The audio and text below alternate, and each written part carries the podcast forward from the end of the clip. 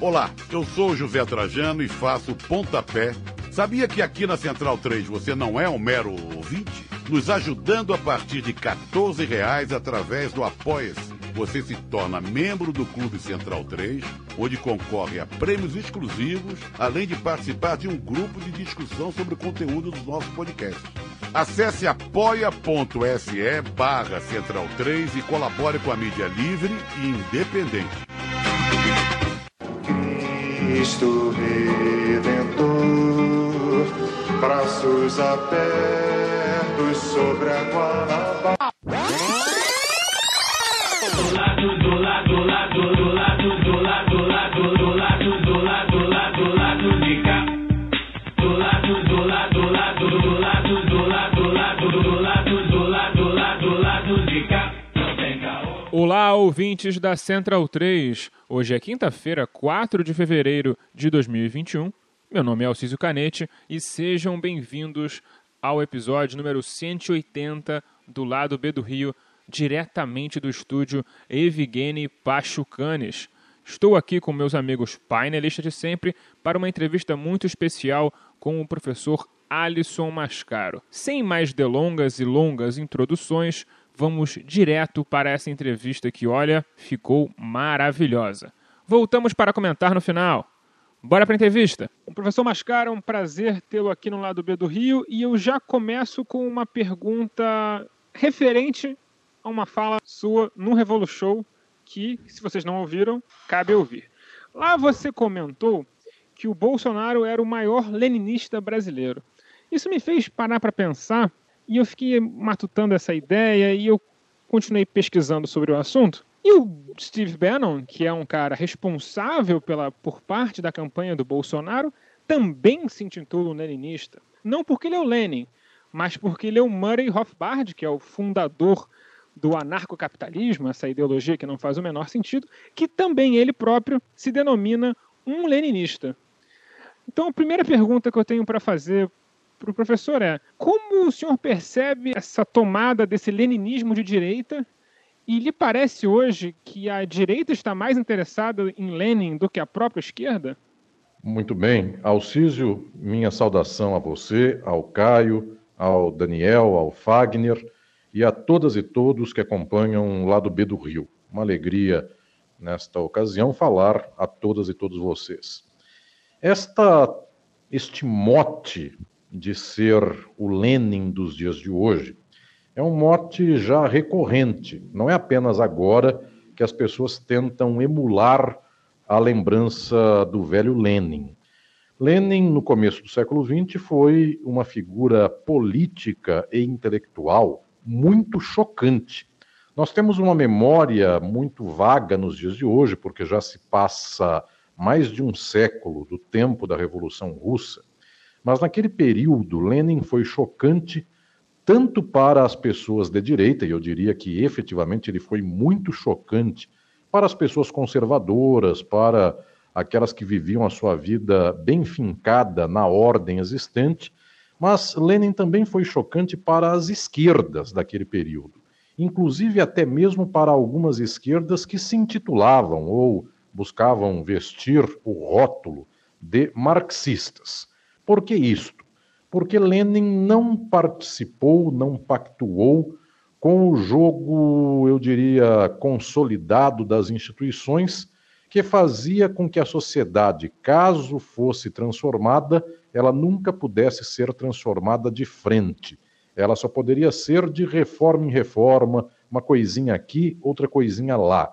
Lenin rompeu com tudo isso. Ele não quis reformar as instituições. Ele não quis salvar as instituições. Ele quis derrubá-las. Então, efetivamente, o exemplo da Revolução Russa e o exemplo depois do surgimento da União Soviética é um exemplo que demole as instituições, que destrói a ordem política e social desgraçada existente, que é a ordem da exploração, no caso lá da Rússia, uma exploração capitalista e ao mesmo tempo feudal, czarista. Lenin destruiu tudo isso.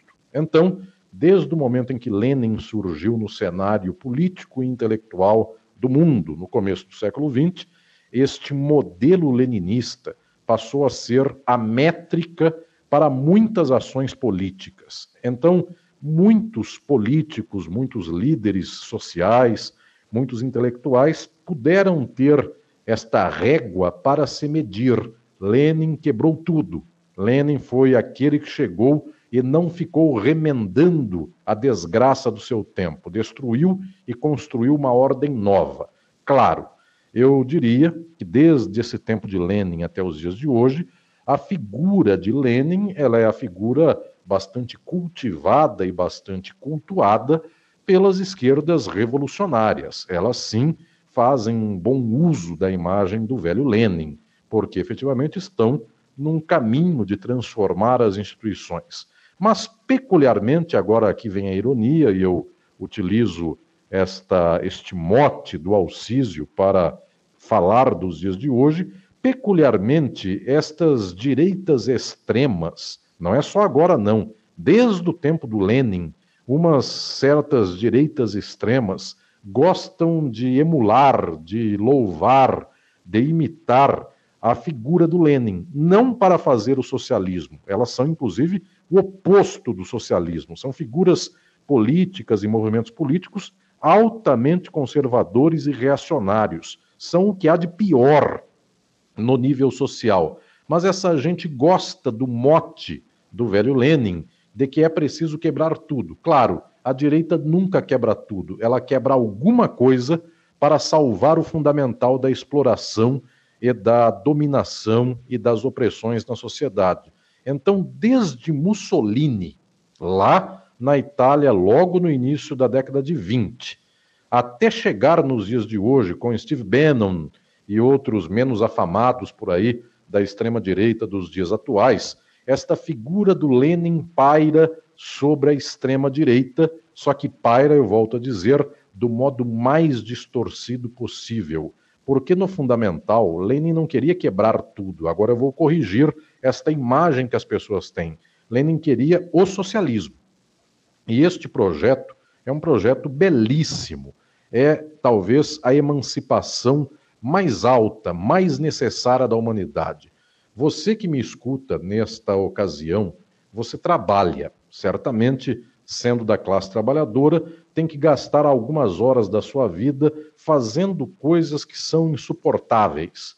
Tem chefes que são chatos, tem trabalhos que não rendem, sua vida vai sendo consumida dia a dia atrás de prazos, de demandas, de clientes que querem isto, querem aquilo, e a vida vai passando, a gente vai sendo explorado, a vida vai tirando a nossa energia, a nossa força, de tal modo que a vida de um ser humano na sociedade capitalista é uma vida que tinha tudo para ser de plena vitalidade. E a gente vai morrendo sem dinheiro, sem remédio, amargurado. A vida efetivamente é essa desgraça sob o capitalismo. O Lenin sabia o que ele queria. Uma sociedade na qual os meios de produção fossem de todas e todos. Isso se chama socialismo. Então, este é o propósito de Lenin. Não era só destruir instituições. É que ele sabia que para fazer esta transformação social, ele tinha que destruir as instituições que prendem os seres humanos ao capitalismo. Por exemplo, a cadeia, o exército, a polícia, toda esta ordem de aparatos da garantia do capital. Mas observemos nós, Lenin destrói as instituições não é por gosto em destruir as instituições, é porque precisa acelerar o processo revolucionário de chegada ao socialismo. E a extrema-direita? Ela não quer acelerar processo nenhum, ela quer, inclusive, marcar passo, ela quer bater o pé e, se possível, retroceder. Então, ela destrói algumas instituições para salvar aquelas instituições da exploração e das dominações. Então, na verdade, o uso de Lenin é apenas um uso simbólico das pessoas que não deviam usá-lo, mas aqui vai esta piada, esta ironia que eu sempre faço. Essa gente da direita, essa gente sabe a verdade das instituições. As instituições são para explorar, são para matar, são para segregar. A gente já poderia ter pão, comida, paz, remédio, para a humanidade inteira e, no entanto, só os que têm dinheiro é que alcançam isso. Então, as instituições são para garantir todo esse quadro de desordem, todo este quadro de desagregação social, na qual, quadro no qual 1% tem tudo e 99% só tem o trabalho e do trabalho não vem o suficiente para sobreviver. Qual é a ironia de tudo isso? É que a esquerda, de um certo tempo para cá, dos últimos 40, 50 anos para cá, o que se chama de esquerda no mundo, vou usar o exemplo dos Estados Unidos, é um tal partido democrata. Essa gente que se intitula esquerda, porque o Trump, o Bush e outras figuras mais são o que se chama de direita, essa esquerda lá, a esquerda do Brasil, essa gente boazinha, essa gente muito bem, confortavelmente instalada na sua, no seu gabinete de trabalho, essa gente que escreve umas mensaginhas muito de fada, de princesa, de príncipe pela internet, essa gente boazinha, essa gente quer defender as instituições, essa gente diz assim: é preciso defender o Estado, é preciso que a prisão seja justa. E enquanto alguém que efetivamente seja transformador do mundo, coisa que nem a direita é, nem essa esquerda é, essa pessoa tem que dizer, tem que acabar com a prisão. O ser humano não é um passarinho para viver engaiolado, porque nem passarinho deveria viver engaiolado. O ser humano não deveria viver a sua vida tirando da economia que produz uma espécie de 5 a 10% de toda a riqueza do mundo para construir canhões, tanques de guerra, armamentos e outras coisas mais. Esses 10% da riqueza do mundo deviam matar a fome da humanidade. E dá para matar só usando um pedaço do que se gasta com os exércitos do mundo. Então, alguém que efetivamente é transformador, alguém que está em favor do mais profundo interesse do nosso povo, essa pessoa não está para defender a ordem existente, não está aqui para garantir que as eleições se façam mediante a televisão que faz plim-plim, escolhendo por nós, aí nós vamos lá na urna eletrônica e votamos. Aí as pessoas brigam, mas o voto sai um papelzinho impresso ou não sai? É a única pergunta que não me interessa é se sai um papelzinho ou não, porque a pergunta central é: quem controla a mente de 100% dos brasileiros para que eles possam ir para uma urna eletrônica e eles optem por votar em quem vai tirar os direitos trabalhistas deles, quem vai tirar a aposentadoria deles. Essas pessoas votaram em pessoas assim, essas pessoas continuam votando em gente assim. Então, o meu problema não é garantir boas instituições que façam com que a urna eletrônica seja assegurada por uma entidade internacional de TI, tecnologia da informação. Minha questão central é: que desgraça de mundo é este no qual um ser humano é controlado como um robozinho por uma televisão que faz plim-plim, por uma rede de, eh, social de internet que quase faz abdução da mente das pessoas? É contra isso que nós lutamos. Então, quando eu brinco que o Bolsonaro parece um leninista, é óbvio que ele não é. É óbvio que ofende ao Lenin fazer esta comparação. Mas o que estou dizendo é que essa gente sabe até fazer umas duas ou três críticas erradas. E essa esquerda bem instalada, bem confortável, que só faz juízos morais na internet, que faz abaixo assinado, que faz manifestação pública, mas não transforma as instituições. Essa esquerda, ela está defendendo a ordem. Então, o que está faltando efetivamente ao CISO e todas e todos vocês que me acompanham agora aqui nesta entrevista no lado B do Rio, o que está faltando é mais Lenin, só que não um Lenin falso dessa direita, um Lenin que até hoje a esquerda não tem cultivado porque tem medo, o Lenin que transforma o mundo. É isto que é o caminho necessário do nosso tempo. Professor, diante da, da explanação na, na, resposta à primeira pergunta, a minha segunda pergunta já fica um pouco esvaziada, mas vamos lá, trazendo para o nosso dia a dia aqui no, no Brasil do, dos últimos anos, né? A gente viu, a partir da campanha eleitoral de, de 2018, a mídia hegemônica burguesa é, num processo de normalização né, do, do Bolsonaro e de seus aliados, é uma direita fisiológica, que certa direita fisiológica que se aliou a ele já num primeiro momento, vislumbrando a, a vitória eleitoral, e ajudando nessa, nessa normalização, né? As instituições vão, vão moldá-lo, vão moderá-lo e tal, e ele tem feito no, nos seus dois anos de mandato até aqui uma, uma campanha permanente, né? Dentro desse, desse leninismo que o senhor colocou. E nessa última semana nós vimos uma tentativa de reacomodação do sistema político com, com o governo Bolsonaro na eleição para a presidência das, das duas casas no Congresso, derrotando, derrotando vergonhosamente a articulação de centro-direita que contou com o apoio da, dessa certa esquerda que o senhor falou. O senhor acha que, o, que a ingenuidade é maior da, do establishment de direita liberal que achava que poderia moldar o Bolsonaro ou da certa esquerda que acha que fazendo acordo palaciano com a, com a direita liberal vai nos tirar dessa? Daniel, esta reflexão nos faz chegar a um ponto central da dinâmica da luta contemporânea, que deve ser necessariamente uma luta na base do povo, na base da sociedade.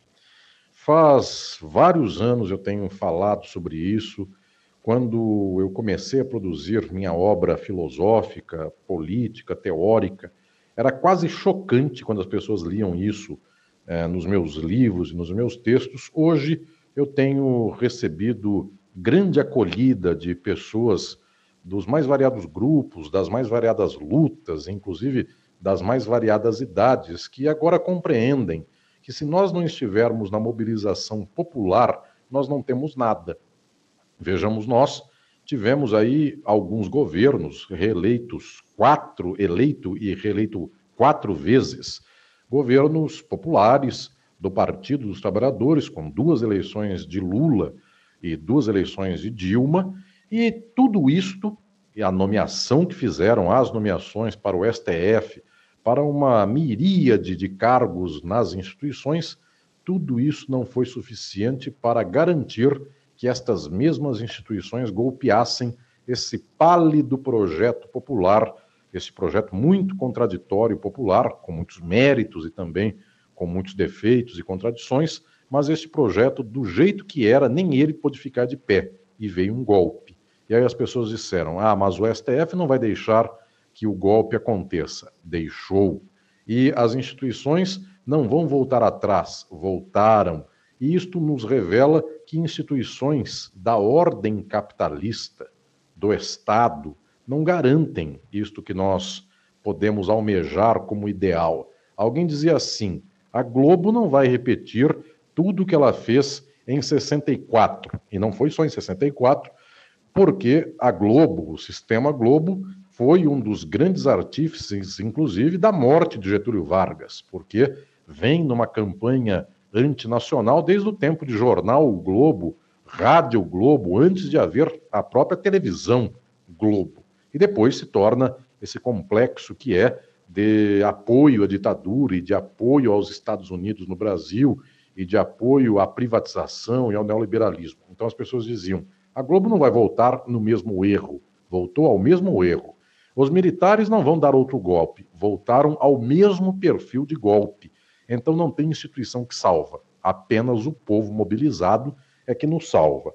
Alguns países têm, eventualmente, uma consciência política, tiveram nestes anos, nos mesmos anos de PT no Brasil, de Lula e Dilma, alguns países tiveram uma mobilização popular maior.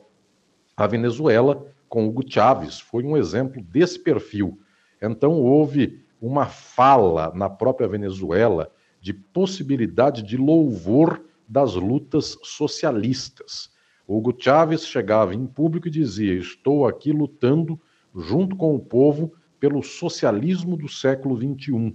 Isso entrava na mentalidade das pessoas. As pessoas escutavam isso e elas se mobilizavam em favor disso. Outros países, como a Bolívia, fizeram por lá um movimento ao socialismo, mas então o socialismo estava entrando pelo ouvido das pessoas e as pessoas se mobilizavam nesse sentido. No Brasil, não. Aqui, as esquerdas têm medo de falar em socialismo. Ou o socialismo é uma palavra muito vazia, aí pode falar. Por exemplo, este PSB, Partido Socialista Brasileiro, tem de tudo Tem até gente que defende privatização, gente extremamente liberal, num partido que leva por nome socialista. Aí a palavra socialismo não quer dizer tecnicamente nada. Então, ou a palavra socialismo não serve para nada para a gente, porque as pessoas não fazem referência nenhuma para isto, ou se servir, então as pessoas não são socialistas. Aí vai o exemplo central. Lula no governo nunca falou em socialismo. Dilma no governo nunca falou em socialismo. Lula, tecnicamente, nunca foi socialista, inclusive. Ele vem do movimento sindical de esquerda, de uma boa esquerda do movimento sindical, mas dentro das instituições. Então, é um movimento liberal de esquerda, embora tenha pagado muitas vezes um preço até com a sua prisão nas greves do ABC Paulista ao tempo final da ditadura militar. Não estou dizendo que foram lutas pequenas, foram lutas árduas. Qualquer pessoa que é perseguida por conta dessas lutas e vai presa é alguém admirável só por esta luta. Mas não foi alguém de formação e de engajamento socialista. Ele queria melhorar o capitalismo. Dilma Rousseff teve um engajamento original na juventude, este sim, um engajamento socialista. Foi presa, torturada, tem uma história belíssima, muito honrada na juventude, mas depois, com o passar do tempo, foi se tornando também uma pessoa defensora da ordem capitalista melhorada. De tal modo que o seu governo também é um governo que mais ou menos seguiu a sequência do governo Lula. Algumas coisas, talvez, pronunciadamente ou voluntariamente mais à esquerda que o próprio Lula. É bom que se lembre que Dilma tentou baixar na canetada a taxa de juros e tentou impulsionar os bancos públicos, Banco do Brasil, Caixa Econômica Federal, e ato contínuo desse impulsionamento, ela começa a sofrer estas perseguições e, portanto, o governo dela vai desmoronando. O Lula era mais amistoso é, em termos de tratamento com o mercado financeiro, mas, por outro lado, Dilma, quando vai perdendo a força, não tinha o enraizamento popular do Lula, teve que entregar muito mais ainda ao mercado financeiro do que o próprio Lula entregou de pouco a pouco nos seus anos de governo. O que estou dizendo é que no Brasil nunca houve uma mobilização popular por esta transformação social. Como é que se fazia então para o povo votar na esquerda? Se entregavam se entregavam bons resultados. Então, Lula, Dilma davam emprego e efetivamente deram. Antes de haver esta perseguição atroz, o desmonte do projeto do governo de Dilma Rousseff, o Brasil chegou à menor taxa de desemprego das séries históricas que se conheciam recentemente. Então, o povo estava plenamente entregado, empregado, o país estava bombando economicamente de modo positivo, estava andando no concerto capitalista de um modo bastante razoável o país.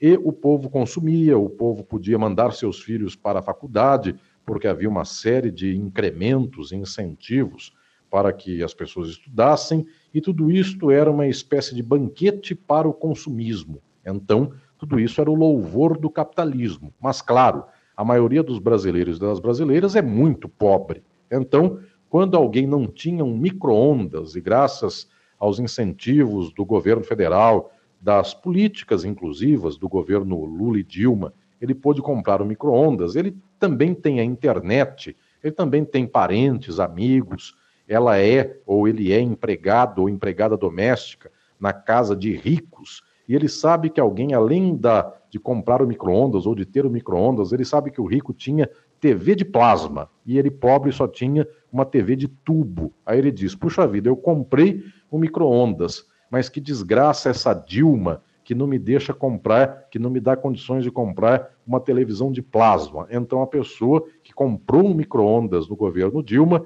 ao não comprar a televisão de plasma, passou a odiar o PT, porque efetivamente a direita assim disse. Uma senhora aí é, é, que tem um programa diário pelas manhãs na Rede Globo, ela vestiu um colar de tomates um certo dia, ao lado de um periquito, e ela disse: não dá mais para comprar tomates, porque esse governo fez explodir a inflação do tomate. Aí o povo, então, inspirado por gente assim e pelos empregadores, empresários e capitalistas que financiam uma senhora como essa no seu programa matinal, Então o povão começou a protestar nas ruas, porque onde já se viu a gasolina cara, o tomate caro, era preciso colocar no seu lugar gente que baixasse a gasolina. Então o povão inteiro foi levado a votar em Jair Bolsonaro, de tal modo que a gasolina hoje está o dobro e o tomate eventualmente está o dobro do que custavam anteriormente ao tempo da Dilma. Mas exatamente para o povo não pensar que é trouxa e foi enganado, então as pessoas dizem: ah, mas ainda bem que a gente tirou uma tal de mamadeira erótica das suas crianças. Então a pessoa paga de modo muito feliz o dobro do tomate do que era antes, o dobro pela gasolina, passa fome, mas a sua filha e o seu filho não têm acesso na escola ao chamado kit gay. E quanto mais se vai decaindo, mais nós vamos então controlando o povo para que o povo esteja sempre a favor daqueles que o exploram, para que o povo esteja sempre em desfavor do seu próprio interesse. Então a questão central aqui é que nós não mobilizamos o povo para a transformação social, defendemos as instituições. E aí o que resta para a gente, para estas e estes que se dizem de esquerda? Resta saber se dá para fazer acordo com um tal Baleia Rossi, se isto vai ser melhor ou pior para tentar frear um pouco os ímpetos de Jair Bolsonaro, ou seja, sobra quase nada. Então, a minha questão central não é nem o que, que, que, que fazemos nós com quem está na Câmara ou no Senado, porque só pelo fato de estar na Câmara ou no Senado já está dentro das formas do Estado que é que são formas derivadas do capital. Eu escrevo muito sobre isso em um livro meu que se chama Estado e Forma Política, publicado pela editora Boitempo. Pois bem, quem já entrou para o Estado já tem um grau de alcance social limitado. No entanto, a minha pergunta não é essa. A minha pergunta é por que os partidos políticos, além de fazerem perguntas lá na, no Congresso Nacional, se apoiam o baleia, se apoiam o peixinho ou qualquer outro ser marinho, a enguia, a enguia não, não é, enfim, necessariamente do mar, mas enfim, estas conchinhas do mar e outras coisas mais. A minha pergunta não é essa. A pergunta é: que faço eu para mobilizar a nossa gente? Como a esquerda tem medo de ser socialista, ela não tem palavra de mobilização. Porque eu vou mobilizar o povo para quê? Para defender as instituições, para defender o STF. Quem, passando fome, desempregado, sai da sua casa para defender o STF? O povo tem que defender o pão. O povo tem que defender a possibilidade de ter um teto. E para isso a esquerda tem que ser o que ela deve ser. E ela tem que falar para o povo: nós vamos dar teto para todas as pessoas. Você que paga aluguel, nós vamos fazer uma revolução no país e ninguém mais vai explorar o outro na base do aluguel. Todo mundo vai pegar uma casa para si. Alguém vai dizer, ah, mas isso é chocante. Mas é assim que abre a cabeça do povo, é assim que mobiliza o povo. Se até hoje nós estamos mobilizando o povo para as coisas mais loucas do mundo e as pessoas estão sendo interpeladas e entram nessa do tipo, o povo está querendo ser de direita e agora as pessoas ficam dizendo por aí, eu sou conservador, eu sou liberal, eu sou isto, eu sou aquilo. Isso é uma desgraça. As pessoas compram um pacote inteiro que os outros dizem para ela. Nós devemos dar às pessoas a possibilidade do entendimento de qual é a posição correta de mundo. Agora, isto é tomar posição pela transformação do modo de produção que nós vivemos. Se for para fazer remendo, a esquerda não tem argumento, porque se for para garantir o capital e ao mesmo tempo pedir, ao mesmo tempo pedir um remendo, como é que o povo vai embarcar numa onda dessa? Porque na hora que precisa criticar o capital, a esquerda tem medo. Então precisa rasgar este compromisso com o capital. Precisa dizer: você é meu inimigo. Existe uma lição muito antiga na história da filosofia, da teoria política, da ciência política. É, lição esta que eu escrevo, sobre a qual eu escrevo, num outro livro meu que se chama Filosofia do Direito, editora Atlas. Por lá eu explico, por lá eu explico que alguns pensadores como Nicolau Maquiavel, no tempo do Renascimento, lá em Florença, hoje, Itália, Maquiavel já dizia naquele momento que só se pode fazer política sabendo qual é o inimigo. Portanto, juntando gente de um lado, sabendo que o outro lado é inimigo. No século XX, eu também falo disso no meu livro de Filosofia do Direito, um grande teórico que era Carl Schmitt, um teórico nazista, inclusive, ele dizia que a política é a distinção de amigo e inimigo. Agora, observemos nós, a direita, esta que aí se apresenta, Trump, Bolsonaro e adjacências, essa direita ela se organiza dizendo para o povo que há inimigo. O inimigo é a esquerda, é o comunismo, é o socialismo, são as mulheres, são os LGBTQ, são uma todas as ordens que a direita não gosta. Pois bem, o povão fica sabendo que há inimigo e, portanto, ele toma um lado. Agora, como é que procede essa esquerda liberal nos dias de hoje? Ela acha que o mundo não tem inimigo. Então ela diz: vamos fazer de um jeito para que todo mundo faça a sua parte. Então os bancos ganham, mas também ganham os particulares. Aí vem essa historinha, meus caros eh, que me acompanham do lado B do Rio, vem essa historinha que diz assim: tal banco que não tem agência física, ele é um banco no qual ele explora pouco as pessoas, porque ele dá liberdade de opção, ele dá crédito para as pessoas, é um banco tecnológico, é um banco amigo da ecologia. Senhoras e senhores, nós devemos radicalmente tomar partido do fato de que o banco é nosso inimigo. Portanto, ou nós sabemos nomear os inimigos, ou não tem razão para a qual o povo entre numa luta de transformação social, porque a direita fica nomeando o inimigo. O inimigo é toda essa gente que está me escutando agora neste momento. Você que está me escutando, provavelmente você é uma pessoa odiada pela extrema direita, porque só de chegar aqui a esta programação do lado B do Rio e estiver me escutando, você já é odiado pela gente da direita. Então você já sabe que você é inimigo dessa gente de bem. É, é, eu sei que vocês aí do lado B do Rio, são em maioria do Rio de Janeiro. Então, mais ou menos essa gente do bem, essa gente aí que anda muito próxima do Eduardo Cunha, um antigo deputado aí, vosso do Rio de Janeiro, ou então desta atual deputada Flor Delis, que é uma pessoa de Deus, de Jesus, da boa moral, dos bons costumes, que jamais na vida se divorciaria, prefere é, ver o casamento acabar pela morte do marido, mas nunca divorciar, porque é uma pessoa do bem. Pois bem, o que estou dizendo é que essa gente do bem, a lá Eduardo Cunha, Flor Delis e outras pessoas mais, essa gente tem você que defende a ecologia, defende a reciclagem de lixo, defende andar de bike ali pela, pelo aterro do Flamengo. Só por andar de bike você já é uma pessoa comunista porque pessoas do bem andam de carro, aceleram, portanto, na avenida, para ver se atravessam logo o túnel para chegar para a Zona Sul, para não ter que ver essa gente diferenciada e esculachada do centro do Rio de Janeiro. Então, o que estou dizendo aqui é que você já é inimigo dessa gente do bem, mas essa gente do bem, volto a dizer, Eduardo Cunha, Flor de Lis em especial, vou falar quem é gente do bem, Globo, banqueiros, essa gente que explora vocês, essa gente sabe que vocês são os inimigos. E essa esquerda da bike que anda por ali dando um rolezinho no aterro do Flamengo, abraça o pôr do sol, essa gente aí que faz é, namastê para o sol que nasce toda manhã atrás da montanha no Rio de Janeiro, essa gente não tem inimigos, essa gente não sabe contra quem luta.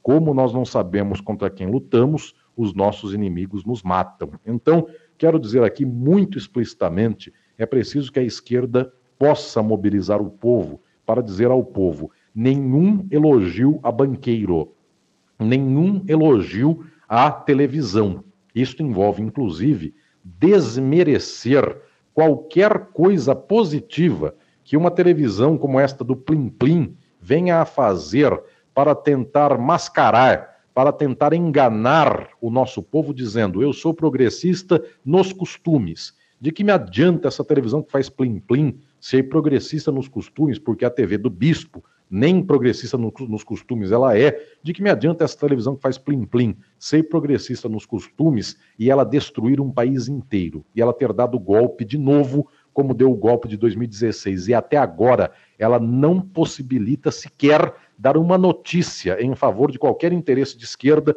porque tudo para ela é destruir o interesse nacional. Então nós devemos dizer claramente: a televisão que faz plim-plim é nossa inimiga de ponta a ponta. A televisão do bispo é inimiga da gente de ponta a ponta. essas pessoas que exploram o povo brasileiro, inimigas da gente de ponta a ponta.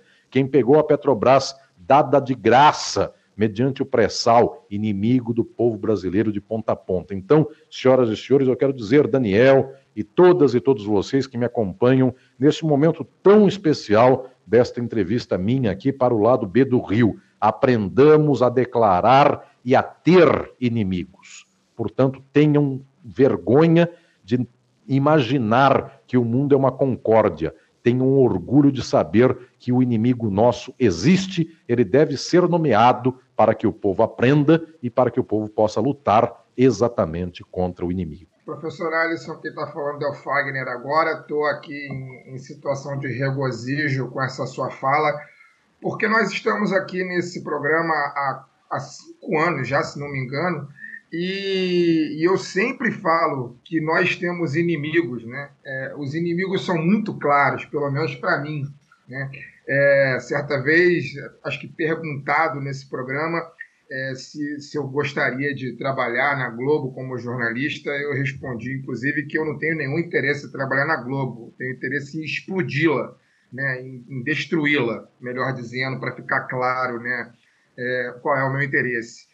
Mas eu não quero me ater a isso. Eu queria, eu queria conversar com o, o, o senhor, professor, porque é o seguinte, você está falando dos interesses midiáticos, está falando é, que a, as, a, as televisões elas interditam o debate, qualquer debate à esquerda, e um exemplo claro disso, eu também já falei nesse programa aqui certa vez, é que, na minha opinião, o, o, o deputado mais à esquerda e mais socialista, deputado federal que nós temos hoje no Congresso, né, é, sobretudo dos novos, é, se chama Glauber Braga e ele tem cerca de zero segundos é, na Globo e nas demais empresas de comunicação é, do Brasil, porque, obviamente, não interessa que a população ouça o que ele tem a dizer.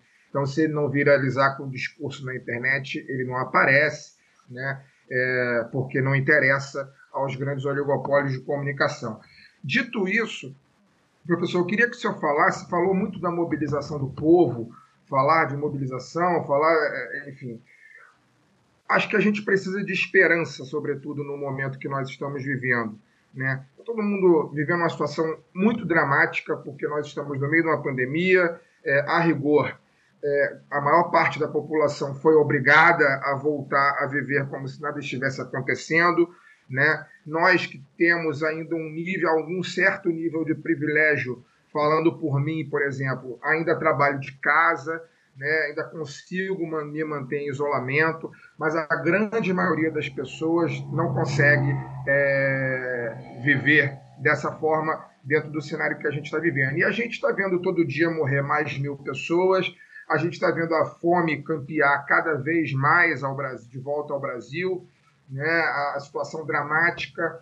Quem tem a oportunidade de andar na rua em algum momento percebe a, o número de pessoas aumentando, pessoas que voltaram a morar na rua, aumentou dramaticamente o número de pessoas em situação de rua. E tudo isso para nós que temos é, sentimento, que imaginamos um mundo diferente, que somos contra, verdadeiramente contra tudo isso que está aí, né, que é uma frase que virou é, bordão aí também da extrema-direita, né, a gente se afeta muito com isso e a gente precisa de um pouco de esperança diante de tudo isso. E aí, eu, eu chegando nisso, eu queria perguntar ao senhor, né, o senhor vê algum exemplo disso tudo que é necessário ser feito já sendo feito em algum momento, em algum lugar no Brasil, eu não sei, movimentos sociais, é, é, até religiosamente mesmo, até movimentos de base. É, porque o que onde que eu quero chegar com essa minha fala? Né? A gente vê a extrema-direita ser muito mobilizada.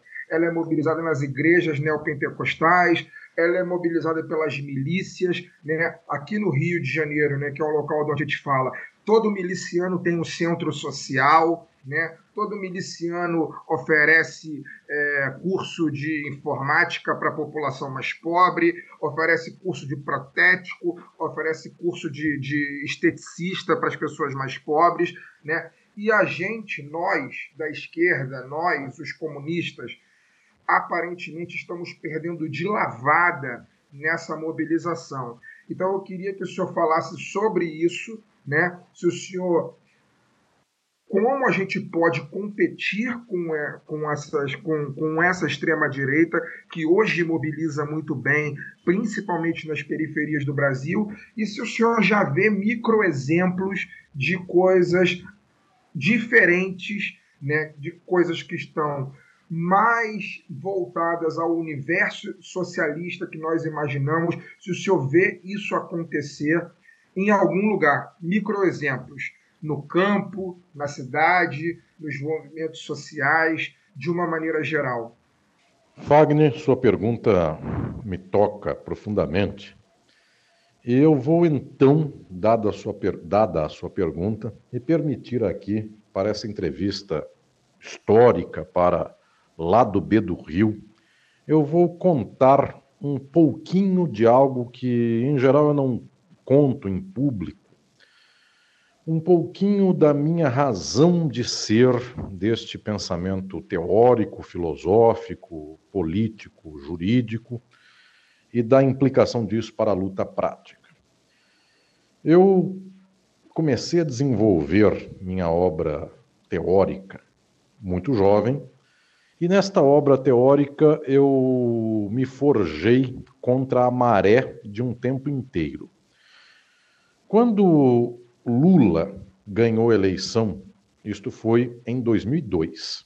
Foi em outubro de 2002 que Lula ganhou pela primeira vez a eleição no Brasil. O PT vinha desde a década de 80, disputou a eleição de 89 e foi roubado, inclusive, pela Rede Globo na, no célebre debate final, mas não foi só este momento de roubo. O PT foi perseguido profundamente. O Brizola também, no mesmo ano, na mesma eleição, as duas esquerdas que tinham possibilidade eleitoral foram perseguidas barbaramente pelos meios que controlavam a nossa gente. O, a disputa eleitoral do Lula em 94 também foi é, uma disputa muito cerceada pelo capital em favor de Fernando Henrique, Fernando Henrique Cardoso. Em 98, a mesma coisa, e em 2002, Lula ganhou. No ano de 2002, eu tinha 26 anos de idade, neste ano. E neste ano eu me tornei doutor em Filosofia e Teoria Geral do Direito pela USP. Fui um doutor muito jovem da história da USP.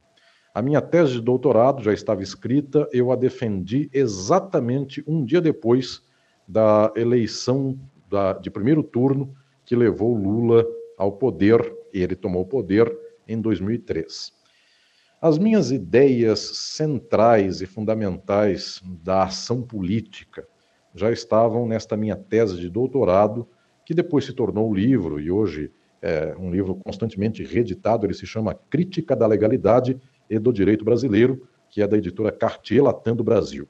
Pois bem, neste livro eu já anunciava, mas num livro antes desse, que eu escrevi aos 23 anos de idade, e 24 anos de idade, que é Introdução à Filosofia do Direito.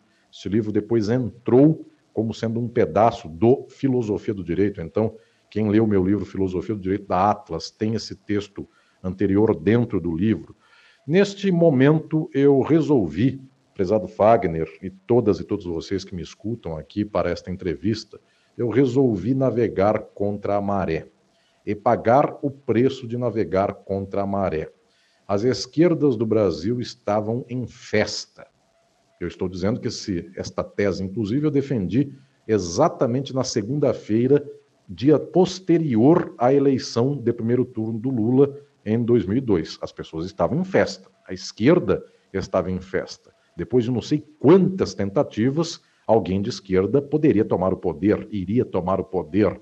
E vejamos nós, alguém de esquerda que fazia muito tempo que não ganhava uma eleição, porque a do Jango, que foi a última, nem para presidente ele ganhou, ele era vice, ele ganhou como vice do Jânio Quadros. Então, a última eleição mais ou menos de esquerda do Brasil era a do Vargas, de 50, porque Juscelino também não é bem tecnicamente de esquerda, embora a esquerda o apoiou contra o candidato da direita. Fazia décadas que isso não acontecia.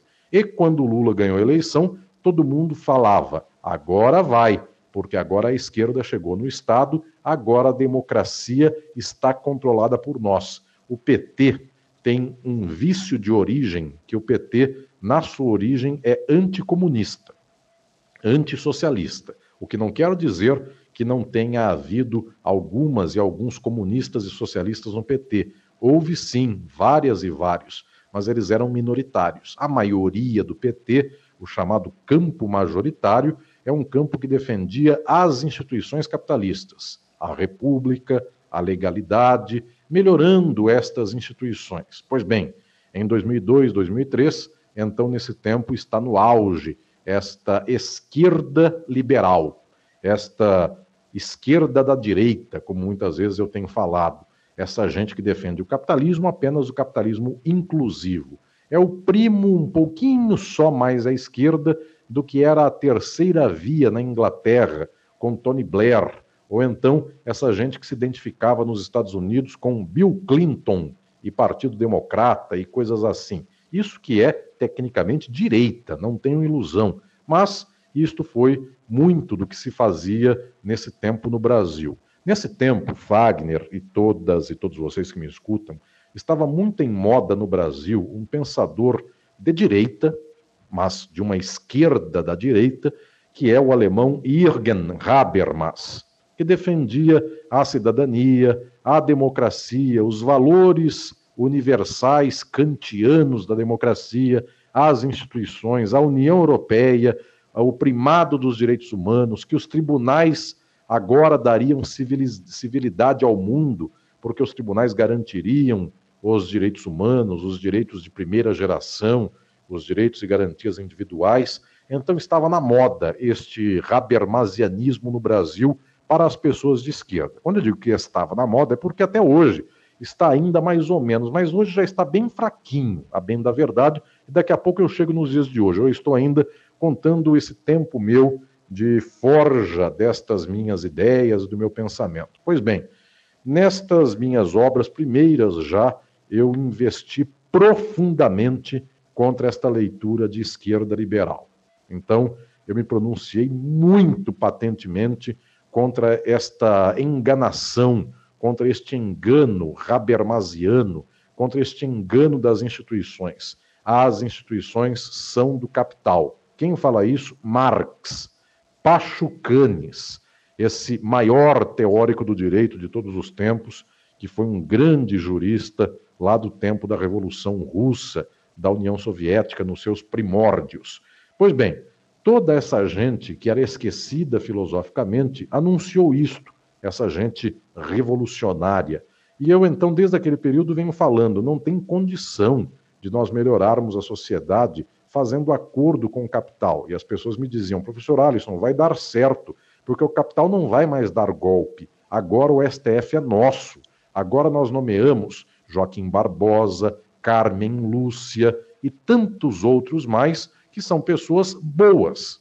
Este vosso amigo aí carioca, Luiz Roberto Barroso, e outras pessoas mais progressistas. E eu falava contra a maré. E então as pessoas achavam que eu era muito radical. Diziam lá, as ideias do professor Alisson são as ideias do contra, porque são as ideias revolucionárias e nós estamos num tempo de melhorar o quadro existente. Era a ideia de que se apagava um incêndio da floresta lá sendo um colibrizinho. Vai lá na beira do rio, pega uma, um biquinho d'água e vai lá, apaga esse enorme incêndio da floresta. E eu dizia, não tem jeito de apagar incêndio da floresta pegando a aguinha do rio na base do biquinho do colibri. Tecnicamente, o que eu estou dizendo aqui é que esta ilusão das esquerdas do Brasil com políticas públicas, então o Estado, o Executivo, o Legislativo, as boas leis, o Judiciário garantiriam boas políticas públicas, esta é a enganação central no plano filosófico. Eu vim escrevendo as minhas obras, vim formando uma geração. Toda pessoa do Brasil com a cabeça mais crítica, com o pé mais no chão, vinha vindo a mim para ser formada por mim por esses caminhos. Eu vim, vim desenvolvendo esta obra, este trajeto, esta reflexão. E então escrevi no ano de 2013 Estado e Forma Política, que foi um livro que é um livro de muito impacto no Brasil, no exterior, traduzido e divulgado em outros países, outras línguas, e também aqui no Brasil, que tem inclusive um texto de apresentação deste enorme filósofo do nosso tempo, que é Slavoj Žižek, Zizek, segundo nós falamos aqui no Brasil frequentemente.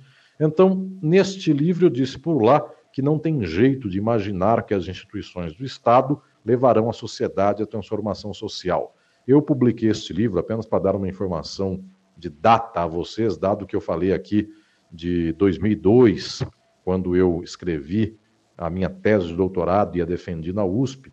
Em 2013, quando eu publiquei Estado e Forma Política, este livro saiu em março de 2013. Logo em seguida, em abril, maio e junho, começam as jornadas de 2013 e o castelo de cartas das instituições democráticas desta esquerda reformista vai sendo este castelo de cartas destruído em dois minutos. E então a esquerda, essa institucional, ela corre para mim e diz: professor Alisson, explique para nós por que que isto aconteceu, o senhor estava certo e a gente estava errado. As instituições não garantem contra um golpe. O STF não garantiu contra um golpe, embora haja pessoas notáveis dentro do STF. Eu dou aqui um exemplo para mim muito central, o do ministro Ricardo Lewandowski. Este é um exemplo patente de um homem honrado e justo, mas, tirando algumas exceções, o STF não garantiu a ordem existente. Então, as esquerdas vieram para mim e disseram: professor Alisson, o senhor estava dizendo tudo isso faz não sei quantos anos e a gente estava enganada pela, por esta visão ideológica neoliberal, por esta visão em defesa das instituições capitalistas. Pois bem, Fagner e vocês que me acompanham, eu não tenho alegria nenhuma em ficar dizendo eu já falei, falei antes e vocês erraram. Eu queria, inclusive, que as pessoas não tivessem errado, eu não queria ter tido esta primazia, não queria ganhar troféu nenhum, até porque ninguém me deu troféu nenhum também com base nisso. Então, não ganhei um tostão com isso. Eventualmente, alguém me deu um abraço, me aplaudiu e só. Mas o que estou dizendo é o seguinte: no fundamental, eu forjei esta estrada de reflexão inte intelectual para abrir um espaço no Brasil no qual nós pudéssemos ter uma consciência sobre a ação política científica, revolucionária, de pé no chão, material, concreta, este é o primeiro passo para transformar o mundo. Aliás, é o que Lenin fez lá na Rússia, deixando de lado aquelas teorias liberais de esquerda dos russos, deixando de lado os mencheviques, que eram de esquerda, só que reformistas, e constituindo, portanto, um movimento bolchevique revolucionário. Então, eu forjei por todos esses anos e tive a felicidade de trazer comigo muita gente, sejam os meus alunos, sejam os que não são tecnicamente meus alunos, mas é uma multidão que lê meus livros, que acompanha minhas entrevistas, minhas falas públicas, e fui formando esta geração para que tivesse condição de entender o que se passava. Pois bem, na hora em que eu posso ver hoje com tristeza e felicidade, vocês vão entender o que eu digo aqui de tristeza e felicidade, eu começo com a felicidade por dizer que hoje as minhas ideias não são chocantes para as pessoas. Hoje eu vejo, inclusive, muita gente, até dos partidos institucionais da esquerda, como o PT, virem dizer para mim que agora elas entendem as minhas ideias e elas concordam com as minhas posições. Um dos maiores nomes do PT, eu não vou declinar o nome dessa pessoa, mas um dos maiores líderes políticos do PT, liderança inclusive de presidência partidária em um certo momento, um dia me abraçou, veio tomar um café comigo e disse: Professor Alisson, eu, escutando sua fala e lendo seus livros, eu vejo que nós do PT erramos e vou passar a minha vida demonstrando este erro para não errar duas vezes. Vou trazer, na medida do possível, companheiras e companheiros para o quadro de uma consciência socialista e não simplesmente mais reformista. Então eu posso dizer que nos dias de hoje, muita gente tem lido os meus textos, tem entendido o que eu falo, concordado com as minhas ideias. Isto é uma alegria é uma felicidade. No entanto, é uma tristeza por observar que tudo isto se dá apenas num quadro de desmantelamento social do mais extravagante, do mais absurdo. Nossa gente tem passado fome. Na presidência da República foi Temer e depois Bolsonaro. O mundo vai numa tristeza e numa desgraça total. Então eu fico muito triste de que as pessoas só consigam alcançar este grau de reflexão no momento de desgraça tamanho como este. Pois bem, o que estou dizendo é que hoje esta maturação de consciência da nossa gente de esquerda já é um pouquinho maior. Então eu vou falar aqui para vocês do lado B do Rio, eh, esta entrevista, caso alguém a escute daqui tempos e não saiba quando eu a falei, quando eu a concedi aqui ao lado B do Rio, eu estou falando no começo de 2021, logo agora no comecinho de fevereiro de 2021. Então, deixando aqui uma garrafinha no mar, assinando a mensagem com a data em que a escrevi. Pois bem, neste comecinho de 2021, eu posso dizer para todas e todos vocês que eu tenho a felicidade de encontrar muitas companheiras e companheiros que vêm comigo nesta sintonia de um pensamento que não se ilude mais com estas ilusões reformistas. As pessoas querem um pouco mais de pé no chão. Pois bem, estou falando tudo isso, estou dizendo toda esta dimensão para falar que então nós já temos nos dias de hoje uma certa massa crítica que pode fincar o pé nas bandeiras do socialismo e não mais apenas da legitimação do capitalismo. E por causa disso, porque eu sinto que já há um núcleo que me entende, que me escuta, que concorda com as minhas ideias, que está didaticamente absorvendo esta reflexão. Então, nos últimos anos, eu pude dar um segundo passo desta minha estratégia. Qual era? A primeira era a estratégia de consolidar uma ciência dos dias de hoje, uma ciência da mais avançada possível para entendermos como funciona a realidade do capitalismo. O segundo passo eu tenho dado agora nesses tempos e tenho tido uh, uma boa acolhida, que é o passo de mobilizarmos as bases. E faz alguns anos, e mais agora pronunciadamente desde o ano passado, com o tempo da pandemia, eu tenho falado que nós precisamos inventar uma forma de chegar ao povo. E forma aqui é no sentido de forma social. Isto com o que eu reflito tanto nos meus livros, como Estado e Forma Política. O meu grande propósito é descobrir, teoricamente e materialmente, na prática, qual é a forma de acesso ao povo do nosso tempo. Porque isto a extrema-direita descobriu a extrema-direita chega para o povo mediante dois aparelhos centrais. Um deles são as redes sociais, WhatsApp. O outro deles são as igrejas conservadoras e reacionárias, em boa parte delas, não somente estas, mas em boa parte, é, igrejas neopentecostais, evangélicas neopentecostais. Pois bem, digo que não só estas, porque algumas igrejas evangélicas neopentecostais não são de extrema-direita e também não há só igrejas evangélicas de extrema-direita, há igrejas católicas de extrema-direita. Esta semana mesmo, pelo menos dois padres fizeram aí sermões contra a vacina é, sobre o coronavírus e em favor da cloroquina e da ivermectina, o que é prova de que esta mobilização reacionária vai perpassando todas as religiões. Então, também não é uma exclusividade desse campo. Mas, dizendo de modo mais didático, a extrema-direita descobriu que ela controla o povão via WhatsApp e igreja.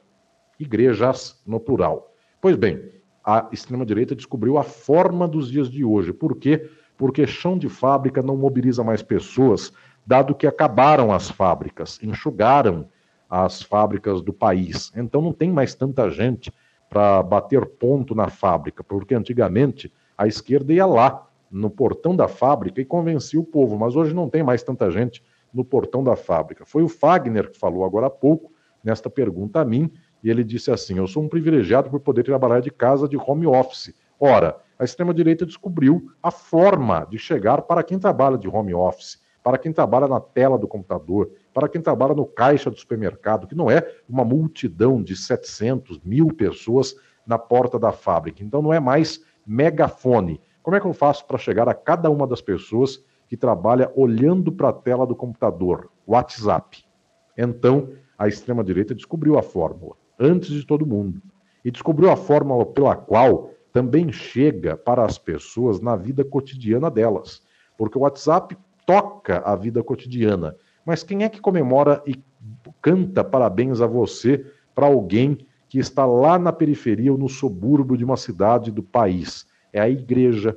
Então a igreja canta parabéns para você. A igreja, eventualmente, é o espaço no qual uma pessoa flerta outra. Não estou dizendo que as igrejas sejam locais de flerte, respeito muito, eventualmente, as instituições de igreja, mas acaba acontecendo de que uma pessoa olha de soslaio para outra, dali sai um namoro. Parece até que a igreja desta deputada Flor de Lis é, possibilita, inclusive, encontros amorosos até mais candentes. Então, as pessoas até fazem aí uns encontros afetivos mais expansivos, eu quase diria é, progressistas nesse sentido. Há quem acuse de fazer swing, mas isso é só uma acusação, não tenho nenhuma sapiência a esse respeito e também nunca vi essa deputada pela frente, nem por trás, então não sei se ela efetivamente frequenta essas casas. Pois bem, isso é só uma informação dos outros. Bom, então o que estou dizendo é que o ambiente da igreja é efetivamente um espaço de sociabilidade.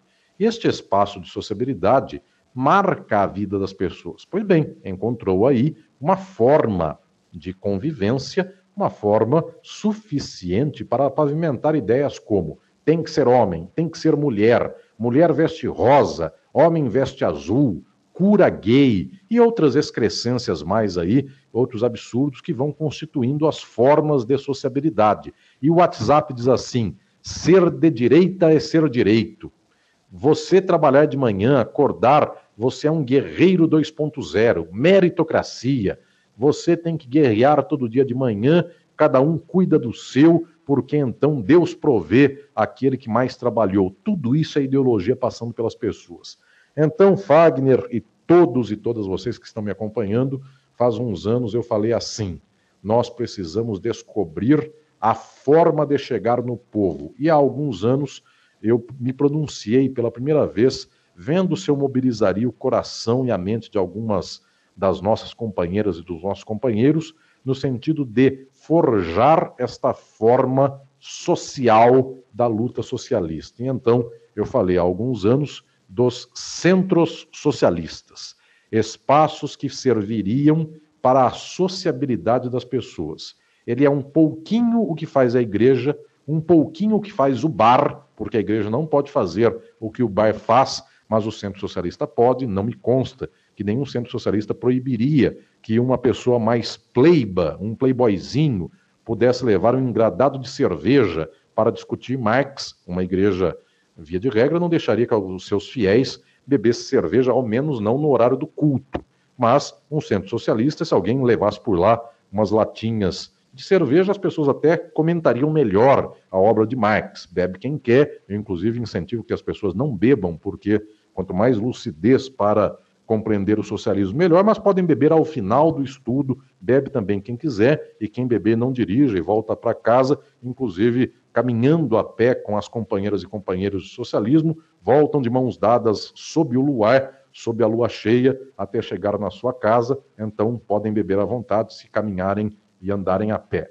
Portanto, o que estou falando aqui, prezados e prezadas, é que nós precisamos de algo que seja um espaço de sociabilidade enraizado com capilaridade nos bairros, nas favelas, nas comunidades, nos subúrbios de cada cidade do país, de tal modo que um centro socialista esteja a, no máximo, três, quatro, cinco quadras de onde mora alguém, e ele possa ir a pé para o centro socialista. Porque como é que é a sociabilidade de alguém da periferia, ou do subúrbio, ou da comunidade, ou da favela? A sociabilidade é igreja e bar, porque são as coisas mais próximas e mais baratas. A igreja é só 10% do que ele ganha, e o bar são as pingas que ele toma, e eventualmente sempre tem alguém para lastimar a sua dor de corno e paga é, para os demais. Eu relembro aqui da velha música do Adelino Moreira, cantada pelo Nelson Gonçalves, e quem não conhecer esta música, por gentileza, nem seja um homem ou uma mulher